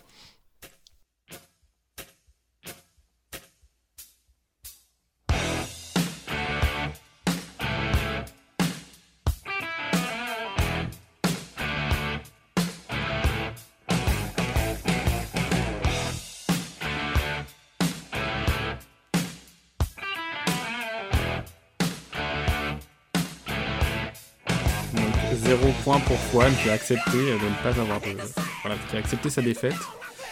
Euh, DL m'a dit Iron Man Ah oui, en effet. et il a donc 3 points. Sérieux? Quant à Gaga, il a utilisé son Joker euh, ACDC Rock Band. Hum, Ah, pas con. Même si c'est la je version crois qu'il était live dans un Guitar Hero mais aussi, bon. mais je sais plus lequel. Je crois que c'était dans le premier. Donc j'accepte, j'accepte cette réponse, mais Gaga, tu n'as plus le droit ni à, à aucun rock band, ni à aucun guitar hero, ni à aucun. J'en euh, prends bonne note. Alors moi, je, y a je 20. voulais dire, j'ai hésité à dire Suicide Squad. C'est vrai que c'est un, beau, Euh. c'est un beau Joker Suicide Squad aussi. Il est pas. il est pas dans ma liste, je ne crois pas qu'il y Je- je soit. crois. Ah oui, j'ai oublié de vous dire. J'ai oublié de vous dire, la, la musique précédente apparaissait aussi dans Watchmen et dans Il était une fois le Dans bronze. Watchmen Ah, Et là- Ah, bah oui, c'est vrai. Et là, dans Iron Man, donc bien sûr, et également, vous auriez pu être malin, même s'il faut avoir vu le film. Elle apparaît aussi dans Spider-Man Far From Home, puisque c'est la musique emblématique de Tony Stark, et du coup, euh, Non. Peter Parker, euh, il. Ouais, voilà. Euh, elle est aussi dans Megamind, Rock Academy, Attends, Megaman. Karate Kid 2010, et bien sûr, je suis un peu déçu de ne pas l'avoir eu, le film Les Schtroumpfs.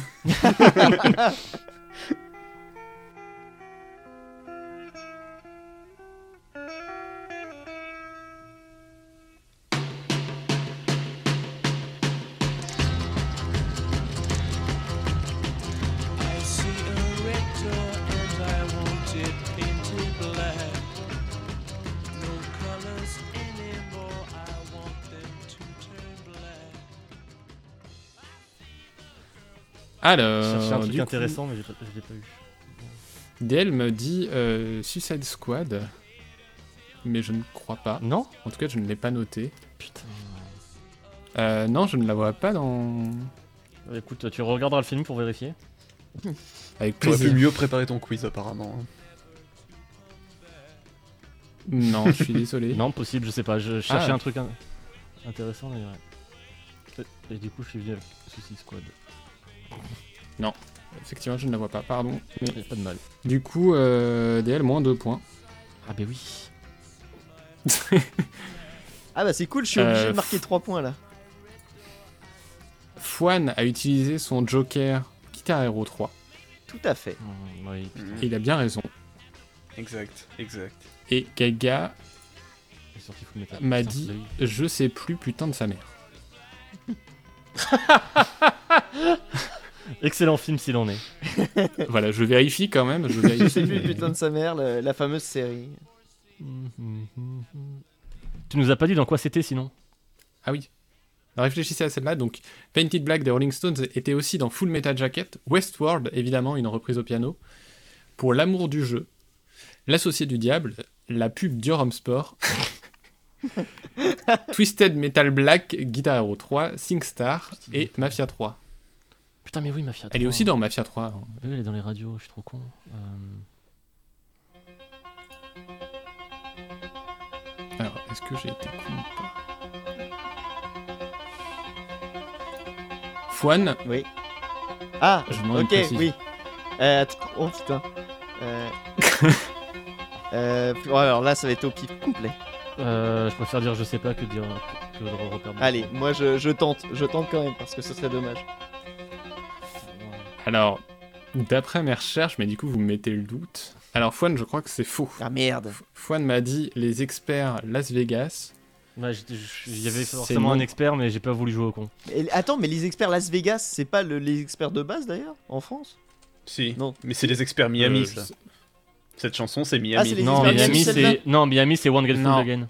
Ah ouais, voilà, c'est ça. Donc non, Gaga, je suis désolé, tu as dit les experts Ah, Miami, mais c'est les experts Manhattan. Ah, c'est Manhattan, ah Manhattan. putain, Quelle mais déception. on aura tout Quelle déception Fouane, moins 2. Oh, je suis content d'avoir dit je sais pas. Alors qu'on a Et tous, Gaga, on a tous moins foncé dans le piège des experts. Ah non, j'ai vu le piège des Alors experts, que, non. eh, j'aurais pu dire le Super Bowl, j'aurais, j'aurais dû chercher l'année parce que c'est sûr qu'ils l'ont fait au Super Bowl, c'est con. Est-ce que ça marche pas Est-ce que ça aurait Non, marché bah non. C'est pas une. Cérémonie de clôture Ouais. des JO de 2012 aussi. Ça m- euh, franchement, c'est- est-ce que tu penses que ça aurait marché en sachant qu'il aurait fallu me faire chercher pour vérifier et donc ça aurait fait perdre du temps Ouais, d'accord, ok. On a Sinon, dire euh, non. c'est dans, dans quelles œuvres, euh, Max? Parce que Ça, ça me rend fou. Sinon, elle apparaît aussi dans Doctor House, What About Brian, Dawson, Deux flics à Miami, The Girl Next Door, Les Frères Scott, Life on Mars US, Freaks and Geeks et Stranger Things saison 3. Beaucoup de séries donc. C'est vrai que Stranger Things, c'est un bon, bon, un bon joker aussi. C'est un bon joker, mais je l'ai pas banni, vous pouvez. Euh, attention, si vous me dites tous les trois la même réponse pour celui-ci, pour le prochain, C'est zéro. c'est zéro.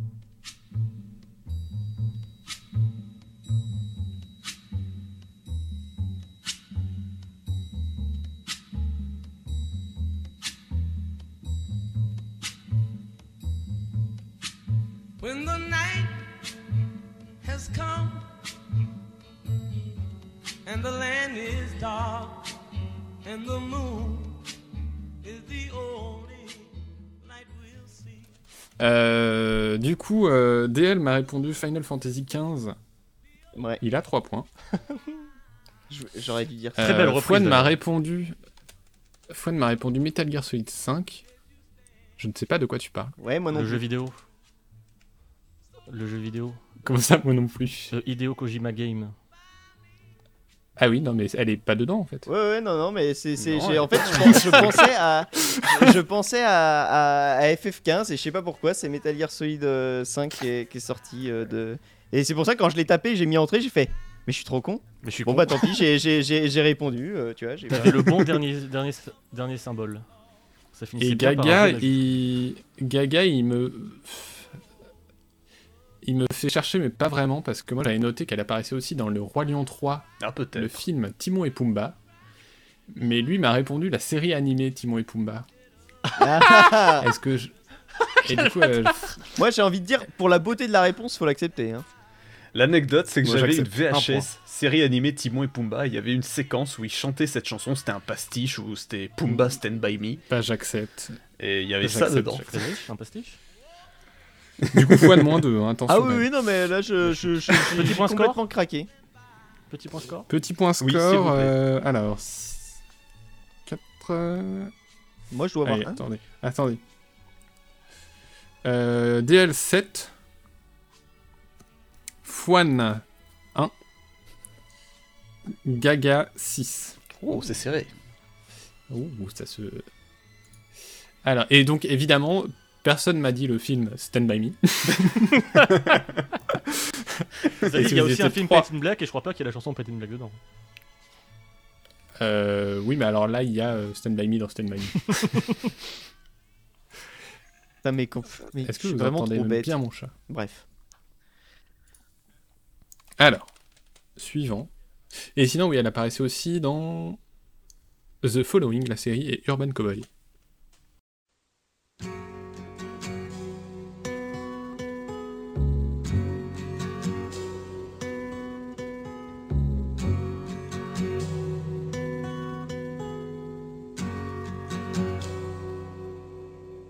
It's not time to make a change.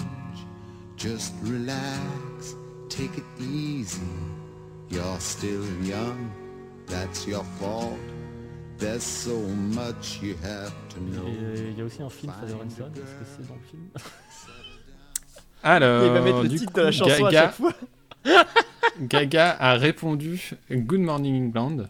Ah. Évidemment, Une très jolie séquence du il a film. 3 en plus. points. The Boat That Rock Le bateau Ouais. qui, est, qui cailloutait. Et Fouane et DL m'ont dit Je ne sais pas. Ouais, Sachant qu'elle était aussi dans Les Gardiens de la Galaxie 2 et que je vous aurais enlevé un point si vous aviez donné. Parce que j'aime beaucoup cette musique et pas beaucoup ce film. Et également dans le film Japlou ou Esprit de famille ou Largo Winch 2. Oh, Largo Winch 2, ça doit être une Largo Winch 2. merveille. Je, je l'ai vu, c'est pas une merveille. difficile. Non, absolument pas. Ah, Non. Et c'était voilà, c'était c'était une question difficile. hein. Il y a- C'est classé par couleur chez moi, selon si c'est facile ou difficile. Mais alors stop. Putain, t'imagines Désolé, quelqu'un aurait répondu Largo Winch 2 là? Bah, J'aurais enlevé des points parce que je sais qu'il aurait triché. Non, franchement, s'il l'a hier, on va juste vou- voulant lui redonner une chance.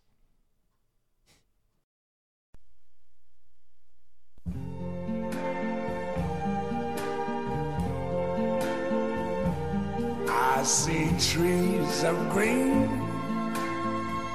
red roses too. I see them bloom for me and you. And I think to myself, what a wonderful world.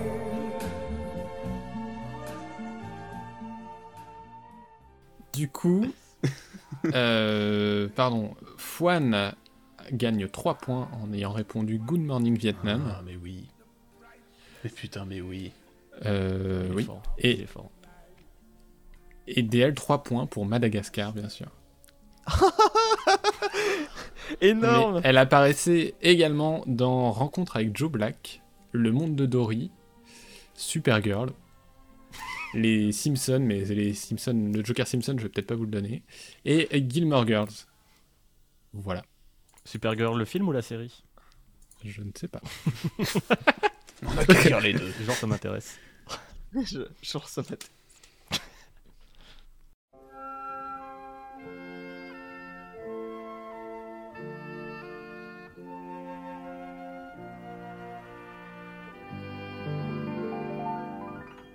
La mer qu'on voit danser le long des golfes clairs a des reflets d'argent à la mer. Euh, donc, bah, je crois que vous allez tous les trois avoir 3 points, Oh puisque Fouane m'a dit X-Files, effectivement, je l'avais noté. Ah oui. Je découvre. On est en train de Euh, Gaga les m'a regarder dit- avec. euh, on est en train de les regarder. Donc, euh, Ça tombe bien. j'ai la chance. Gaga m'a dit euh, les vacances de Mr Bean. Évidemment. Ah Quel La chef-d'œuvre. très jolie séquence de fin du film. Oh là là, incroyable. Et DL, les deux minutes du peuple. Ah, Ah, mais oui, ah oui, pas bien vu Oh là là Ah Bah après je suis content parce qu'on fait 3 points tous les deux comme ça mais putain j'aurais jamais pensé à dire les 2 minutes du peuple, je suis trop bête. Pour moi, j'ai découvert cette chanson avec ce sketch. Donc, euh, Ah oui? Ah putain. Pour moi, c'est la merde, Ah tralala, hein, c'est tout. Sinon, il y des avait aussi. claires, merde. Sinon, comme j'acceptais aussi euh, les versions euh, US, Ouais. c'est également la fin de Nemo, Ah oui. puisqu'il y avait le monde de Dory Mm. juste avant. Maintenant, il y a le monde de Do- le Nemo. Aussi dans Austin Powers Goldmember, Les Affranchis. Alors, j'ai noté le trailer de Bioshock, mais bon. Mais bon.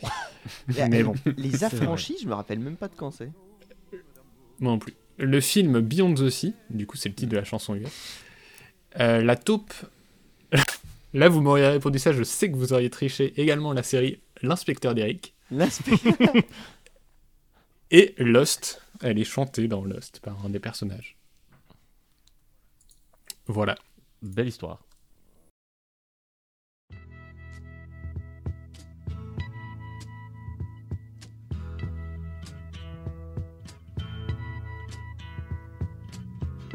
Something happening here. But what it is ain't exactly clear.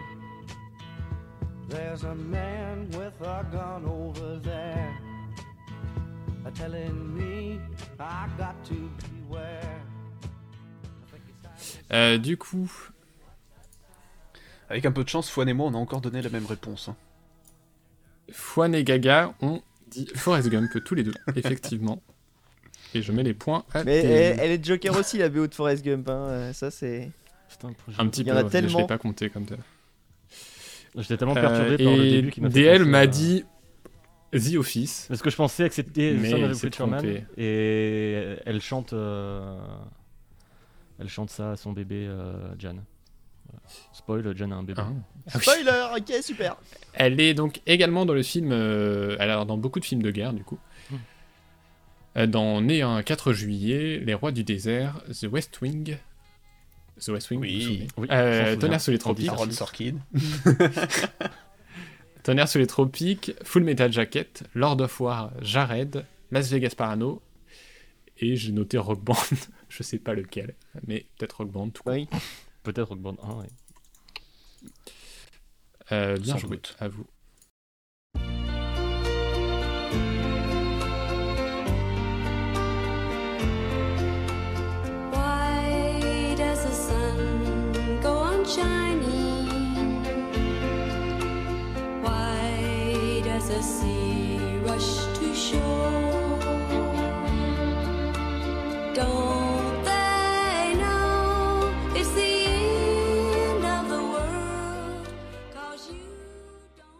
Donc Fouane et DL ont 0 point, puisqu'ils m'ont dit je ne sais pas. C'est un beau sacrifice. Et Gaga a utilisé l'autre Joker, qui n'est pas considéré comme tel, mais j'ai hésité franchement, puisqu'il a redit Good Morning England. Bien vu Et il a 3 points. Bien vu, Gaga. Non, mais ah, c'est le jeu. Il a. il y a- Eh, c'est ce qu'on disait, il y, a, il y a les approches, hein. c'est comment on approche le truc. euh, si on ça. prend du plaisir, c'est ok. Si c'est six- si c'est 60s, Attention, la prochaine, si vous me dites Quoi d'autre Non, quoi d'autre quoi d'autre Ah oui, pardon. Elle apparaît également dans Une vie volée, Écart de conduite, je ne sais pas, Daltry Calhoun, Une American Affair, euh, Mad Men, Lost, Under the Dome, Le jeu de la dame récemment, Granite Flats, Fallout 4, Lucifer, Le maître du haut château, la série, et The End of the Fucking World. Ah bah oui, oui, typiquement, bah oui. Et oui, récemment, on l'a entendu dans Le jeu de la dame, et elle m'avait fait pleurer dans Mad Men également. Voilà. Parce que Mad Men, faut regarder. Un jour, je, re- je reverrai tout et je vous ferai une chronique. Yes, Vivement. C'est cool. La prochaine, Ah. c'est zéro si vous me donnez Attends, tous les J'ai trois. perdu. Ah non, ok, c'est bon. Ok. Ah, Si on donne pas tous les trois la même, euh, c'est zéro. C'est zéro, mais vous n'avez pas de points négatifs. hein.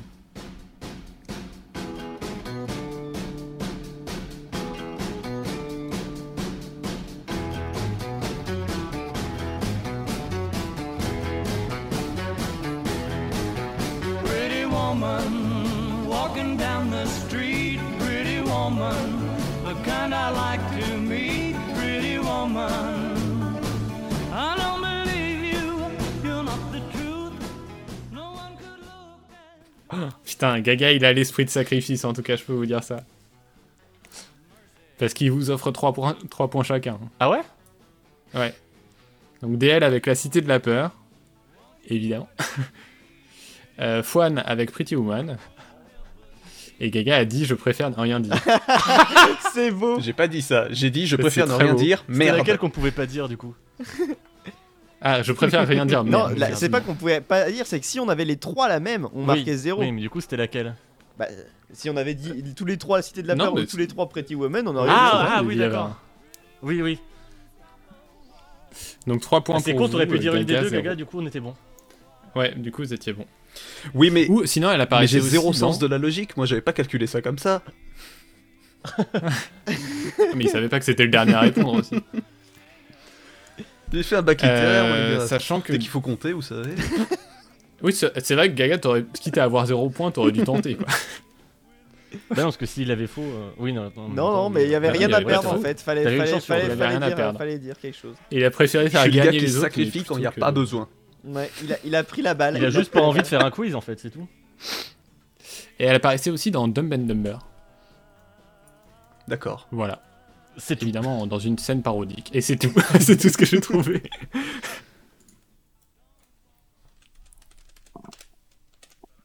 Si tu nous mets Skyfall plaît euh, et que tu dis, euh, vous pouvez pas mettre les trois les mêmes. je-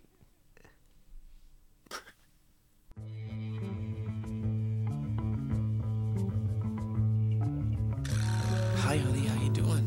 I'm doing good. How are you doing? What's your name? Billy. Wee. I like that name. Have you been a good little boy? Yes. yes. How old are you, Billy? I'm 26. I'm an entertainment lawyer in Beverly Hills.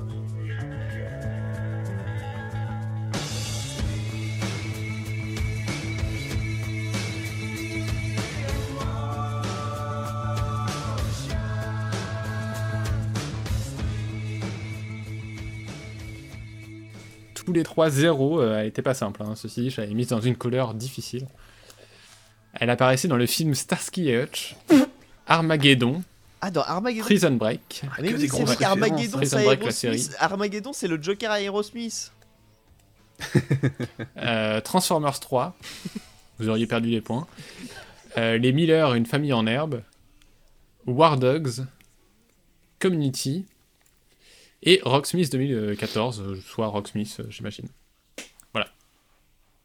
Donc c'est zéro. Allez, Rocksmith. Oh, oh. J'écris stop. Il y avait- aussi pour les Il y avait eu un Guitar. Guitar Hero à Aerosmith d'ailleurs. Oui, il y a eu un guitare. euh, Il y a eu. euh, ouais. Pas un Un rock Guitar band Aerosmith? Ou Rock Band, je sais plus.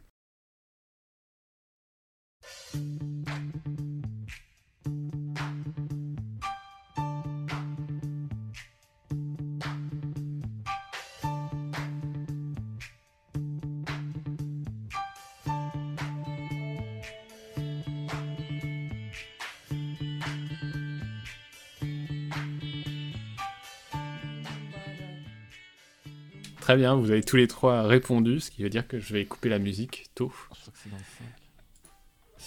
Et euh, Fouane, c'est zéro, qui m'a dit je ne sais pas. Dégoûté. Mais... Et Gaga et José ont fait le choix de la facilité et de la médiocrité en me disant Bohemian Rhapsody. Je savais plus, c'est dans Guitar Hero 5 Ah putain Mais oui, mais je suis vraiment trop con Je crois que c'est Oh le 5. Euh, J'ai pas noté. euh, Évidemment, Bohemian Rhapsody, je suis vraiment le pire des cons. Elle est horrible à chanter parce qu'il Sinon- te dit hey, tu, tu veux chanter? Bah tu feras à la fois Bowie et à la fois Mer- Mercury. Vas-y, c'est facile. Bah déjà faire l'un ou beaucoup l'autre, c'est- de- c'est pas C'est ça. évident, mais alors faire les deux. Elle était dans beaucoup de séries. Elle est dans Les Experts. Je sais pas lesquels, me demandez pas. Bah si c'est écrit les experts. Cold Case. Cold Case, Scrubs, Studio 60 on the Sunset Strip, je attends, connais je- pas. Dirty Sexy Money, Smash, The Magicians, et dans les films Happy Feet 2, 40 jours et 40 nuits, The Girl Next Door, Une drôle d'histoire, Ma meilleure ennemie, Encore The Girl Atomic Next Door, Blonde, dédicace à Bila. Atomic Blonde, Fire Cool, le film Ah avec oui. Boone. Et voilà. Ah, c'est pas bien. facile. hein. Franchement, en faisant ce quiz, j'étais genre, ah ouais, c'est beaucoup plus dur que ce que je pensais. Mais c'est cool. En tout cas, on écoute de la bonne musique, on est content. Pour l'instant, vous n'avez pas fait trois fois la même réponse. Donc... euh. Ah ouais, jamais? Même pas Non. trois fois, je sais pas? Attends, c'est ouf. Ah si, trois fois, je Ah sais oui. pas. Mais du coup, ça revient au même. Ah. J'aurais dû faire une règle.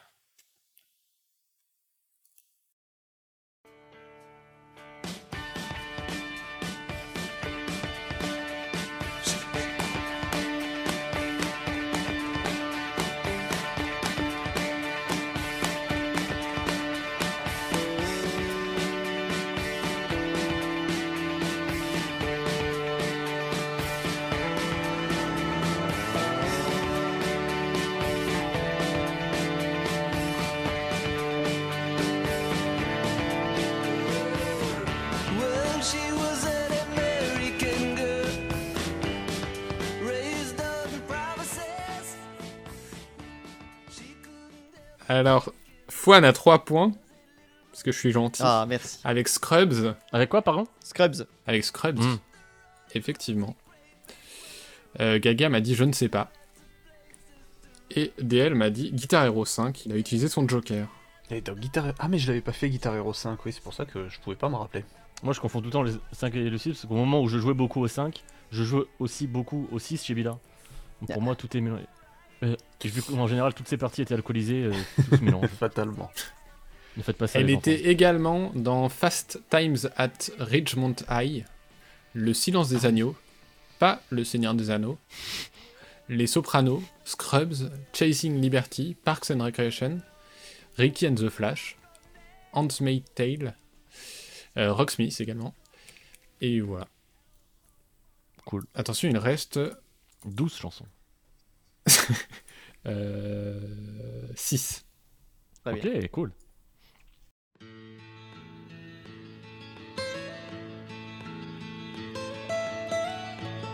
almost heaven. West Virginia, Blue Ridge Mountains, Shenandoah River. Life is old there, older than the trees, younger than the mountains, growing like a breeze. Country road. Du coup, Fouane et DL m'ont répondu Fallout Oh, merde. 76. Ah je me disais que personne allait répondre ça. Ah non. Bien sûr que si. Euh, non, et je te mets quand même deux points du coup.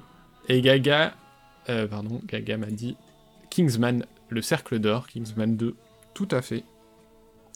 J'aurais aussi accepté euh, la célèbre scène de Dwight et dans The Office avec Andy. Oui.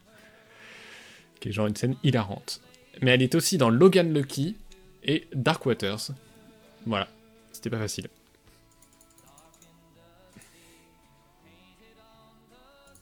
Ah, mais ce qui est terrible, c'est que il la vois les chante- images de Fallout il la chante 76 même en et tu te allemand. dis, Waouh, mais il va être trop bien ce jeu. J'ai trop envie d'y jouer. Oh là là, ça va être trop bien.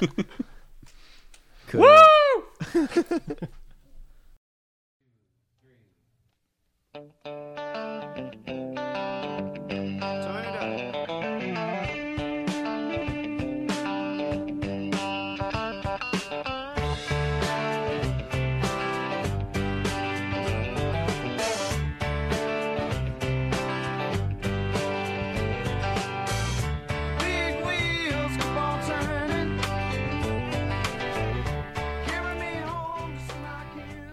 me dis qu'ils vont pas oser.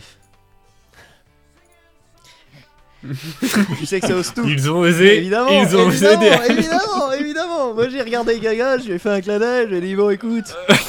bon, Euh, du coup, bon bah, je l'avais pas précisé, mais je vais quand même la mettre à 0 point. Histoire qu'on y passe quand même. Donc oui, tous les trois m'ont dit Gump. évidemment. Bien joué à vous. 0 point. La scène de la danse. Même si DL mériterait une réponse parce qu'il l'a dit une seule fois. Non, C'est vrai. moi je pense que c'est- pas comme ça que les règles avaient été dites. euh. mais c'est pas comme ça que j'ai écrit en tout cas. Donc, euh. Elle était aussi dans Massacre à la tronçonneuse, 8 Mile, USS Alabama, Joe la crasse, Joe Dirt, Fashion Victim, The Girl Next Door, Encore? Décidément. Sahara, Les ailes de l'enfer, Un truc avec Nicolas Cage dans l'avion? Mm, vois. Moi, moche et méchant, ainsi que dans les séries Malcolm, Les Simpsons, et dans les jeux Guitar Hero On Tour On a plus World de, Tour. Car Guitar Hero, je crois. Ouais. Ah. C'est foutu pour nous. et StarCraft 2.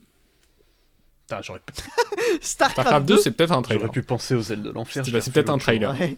Parce que in-game, je, du mal à m'y faire. Après, tu me diras, peut-être une euh. dans une cinématique, tu sais, le gars il écoute sa musique en tuant du Zerg. Ah ouais, peut-être que c'est en oui, fond. peut-être. Mais après, oui, il y avait un délire un peu western dans Wings of Liberty.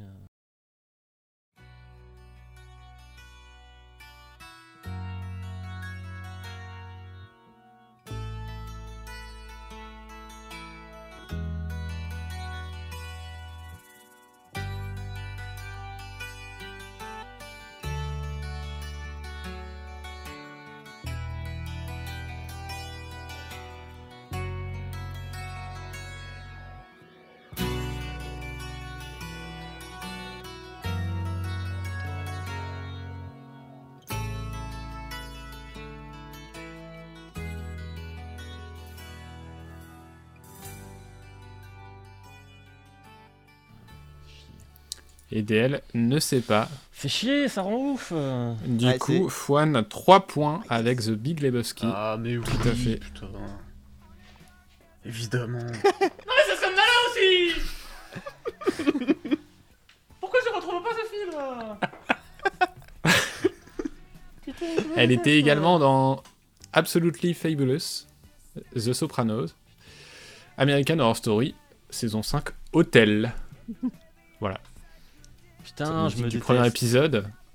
À la fin du premier épisode, il y a cette musique, j'étais genre, ah ouais, ça a l'air trop bien cette saison. Et puis après, il y, a le- il y a le reste de la saison, mais Coup c'est dur. détail.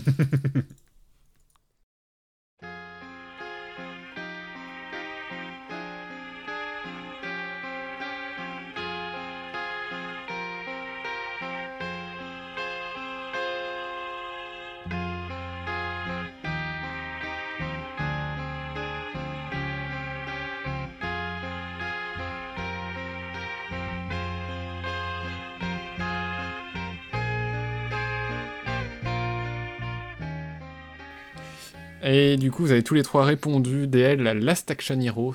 Très bon. Et 3 dans points. Last Action Hero Et Fouane et. Gaga, Pas du tout. tous les deux dit Armageddon. Hmm. Et donc perdent donc Oh, tous deux deux points. Ah non, non, pas. non, tu peux pas faire. Ah si, Non, Armageddon. elle y est? Non, elle y est pas? Ah non, Ah, elle n'y y est pas pas dans Armageddon. Ah, tu vois, faut pas m'écouter, Pas que je hein. sache. Moi, j'ai dit, Ouais, euh, non, mais dit moi je que veux ne Armageddon, perdre qu'un point du coup parce que j'ai été induit en erreur par Fouane. Ouais, faut pas- Et ils ont faut fait jamais se laisser Aerosmith, fait la BO, mais euh, après, euh, j'ai pas dit que toute leur BO était dedans. Toute leur. Attention. Pénultième musique.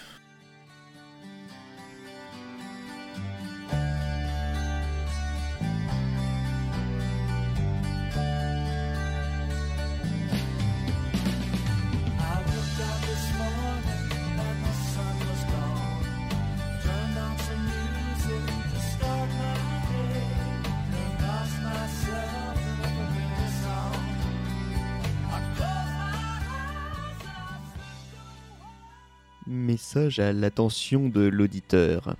Lors de cette question, Juan, ce gros débile, a tapé la réponse dans le chat commun. Du coup, tout le monde était au courant.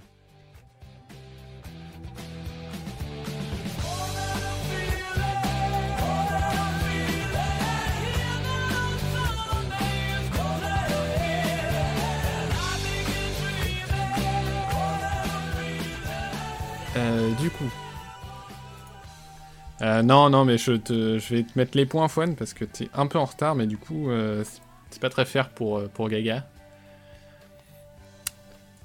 Euh, mais donc, euh, les autres ont été fair play, ont répondu je ne sais pas. Alors que vous saviez, elle est dans Scrubs. Bah oui, en plus j'allais le mettre, mais. J'étais pas Effectivement, Fouane est pas dans sûr, Scrubs. sûr, alors que Fouane il était sûr de lui, tu vois. donc, euh, Scrubs, c'est la scène du playback. Il chante. euh, c'est un épisode où il commence à faire du, du air, de la, de la air musique. air, air voix. Et euh, à la fin de l'épisode, ça finit par Hutter qui, co- qui chante comme ça euh, devant l'hôpital. euh, cette chanson. Gaga, tu as vu Scrubs Non, pas encore. Moi, je mets deux points à Ça Fouane. a très et mal vieilli, Scrubs. Ça a pas très bien vieilli, ouais. Du coup, je vous mets vos points euh, DL et Fouane, parce que DL, je le crois. Non, mais Gaga, je- tu n'aurais pas dit ça si, si je l'aurais mis parce que j'étais pas sûr. hein. Ah bon Ouais, je mets deux points, Fouane. Je te mets pas tes trois Ok, merci beaucoup. Comme ça, je crée de la tension. Parce que vous êtes Fouane et Gaga à 20 points. Et, et, Et c'est la il est à dernière. combien, euh, Damien? Et Damien est pff, à 26. Oh, Putain, mais je vais encore devoir En faire fait, le quiz. euh. Le jeu est déjà terminé, mais. Je le, je le donnerai à quelqu'un d'autre. legit. Je te vois regarder la caméra, Gaga. Et la dernière.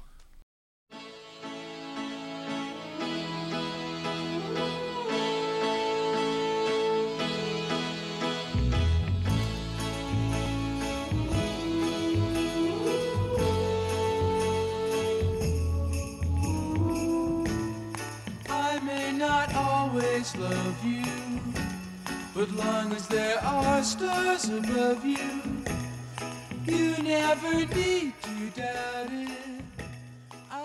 DL m'a répondu Matrix Reloaded. et effectivement, au générique de fin, elle apparaît. Juste après euh, la reprise de Marilyn Manson, il y a ça. C'est vrai? Non, non, non, bah non, Ah. bien sûr que non. T'avais l'air Donc tellement moins sûr de 2, toi. moins 2 DL. Euh, Fouane m'a dit The Boys. Effectivement. Hmm. Et du coup, est-ce qu'elle est aussi dans The Beach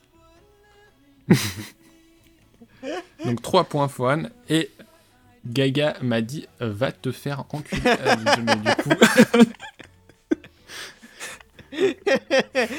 Le film ou la série? Non, il, a dit, il a dit Je fais grève sur cette question. et pardon, et ouais, elle apparaît également dans Boogie Nights, Love Actually. Je pensais que vous trouveriez au moins ça. Euh, Toy Story 4, mais vous auriez perdu des points. Skins, la série. The Leftovers.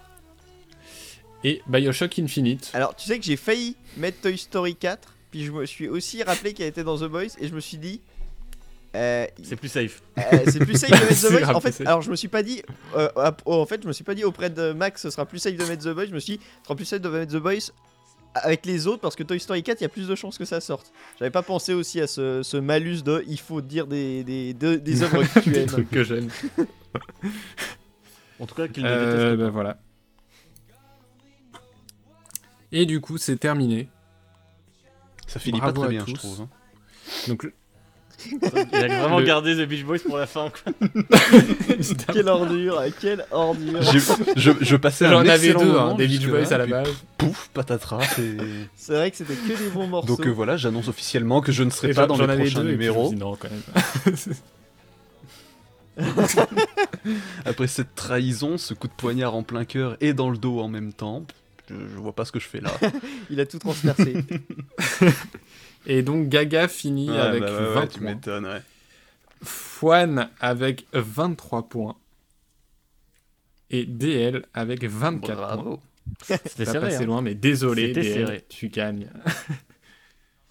Euh, et oui, et pardon, More Than a Feeling, celle d'avant, donc on l'entendait aussi dans Mindhunter, The Walking Dead, Glee, The Wire, Scrub Soprano, C'est vrai qu'on n'a pas euh, utilisé Madagascar le- 2, Rencontre du troisième type, Il y avait un Joker. Glee, mais il est pas. Je pense pas qu'il ouais, il était pas beaucoup tombé au final. Glee, pas beaucoup en fait, ouais, il est pas- Pourtant, euh, il y a une sacrée BO au final.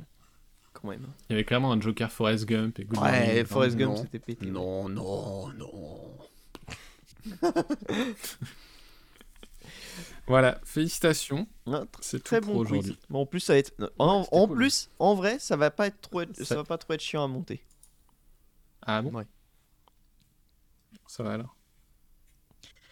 Donc, sur ce, euh, Damien va évidemment donner le quiz à quelqu'un d'autre parce qu'il en a marre. Euh, Ah, Gaga.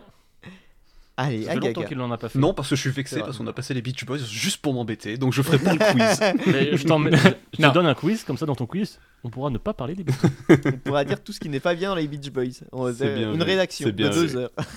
c'est plus un quiz, En- c'est un vrai- devoir, vrai- devoir surveiller sur table. Ce- En vrai, ce quiz était dur à préparer parce qu'à chaque fois, il fallait chercher la musique. Est-ce qu'elle apparaît dans tel film Et genre, essayer de trouver. Et sur les pages Wikipédia, ils ne mettent pas toujours dans quel film ça Oui, apparaît. qu'il y en dans Et sur des trucs du style Stand By Me, Mm. euh, bah, il va me dire Oui, c'est un film. Et je mets Non, non, musique, film. Et me oui, c'est la musique du film. et c'était pas simple. En plus, il y en avait plein Du coup, j'ai demandé. dans... dont les titres des chansons étaient des titres de films aussi. Oui, Ouais, il y en a pas mal. Bah, tu pouvais changer. De quoi De De mettre d'autres chansons Ouais. Oui, mais vous voulez mettre celle-là Bah non. Sur ce, Bah, il y en a pas tant que ça, hein, c'est pas facile en vrai. Euh, merci à vous trois pour euh, votre participation encore, euh, encore parfaite pour ce club moutarde. J'espère que les auditeurs auront passé un bon moment, qu'ils se seront cassés la tête comme nous sur le quiz, mais qui était ouais dur, mais mais cool quand même. Il y a, la, la difficulté était bien dosée, honnêtement, comme un bon jeu vidéo. Il y avait des pics de difficulté à des moments, c'était bien rythmé. Non, non, bien, bravo. Franchement, on tient bien, euh, on a bien tenu ton objectif des deux heures, Fouane. C'est un enfer. J'ai envie de crever.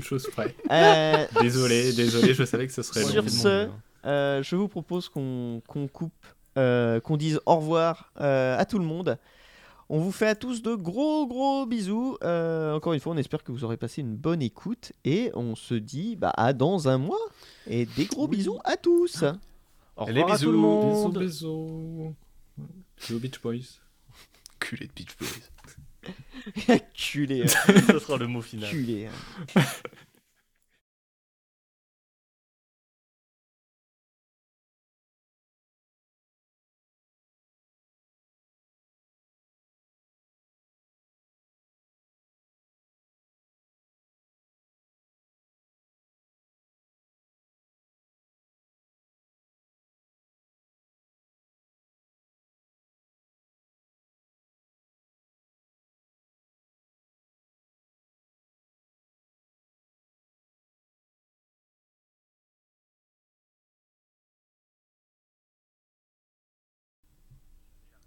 Je n'ai la réponse que de Gaga pour l'instant. Tout ce que j'espère en tout cas, c'est qu'après toutes ces très jolies chansons que tu nous proposes, tu vas pas me glisser un Beach Boys juste pour m'emmerder. hein.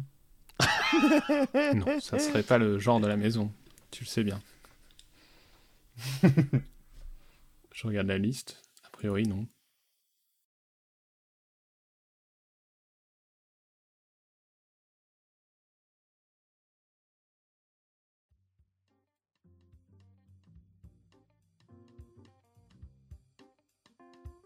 Euh, bo- bonjour à tous et euh, à toutes. Et euh, bien, bienvenue sur cette nouvelle radio associative et indépendante qui, célèbre le jazz et, les clubs.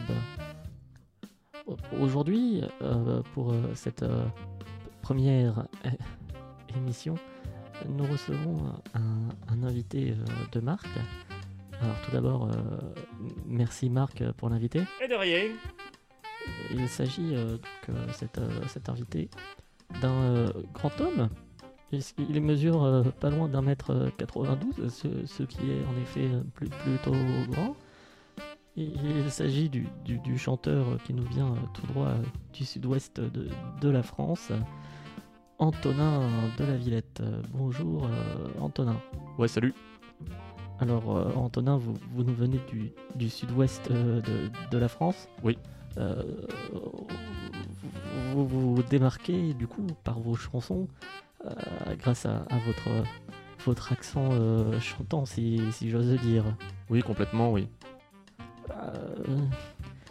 Peut-être pouvez-vous nous faire une, une démonstration? De- tout de suite là d'une chanson euh, a cappella Euh, ouais, ouais, bien sûr, ouais. Formidable. Eh bien, c'est- quand vous quand vous quand vous quand, quand vous, vous- vous voulez quoi. Ils ont des chapeaux ronds, vive les Occitans. Ils ont des chapeaux ronds, vive l'Occitanie. Ah, en effet, c'est c'est c'est chantant. Oui, bah, on essaye, quoi. M- Merci. Euh, quant à nous, on se retrouve euh, très bientôt pour une nouvelle émission sur euh, cette radio indépendante, associative.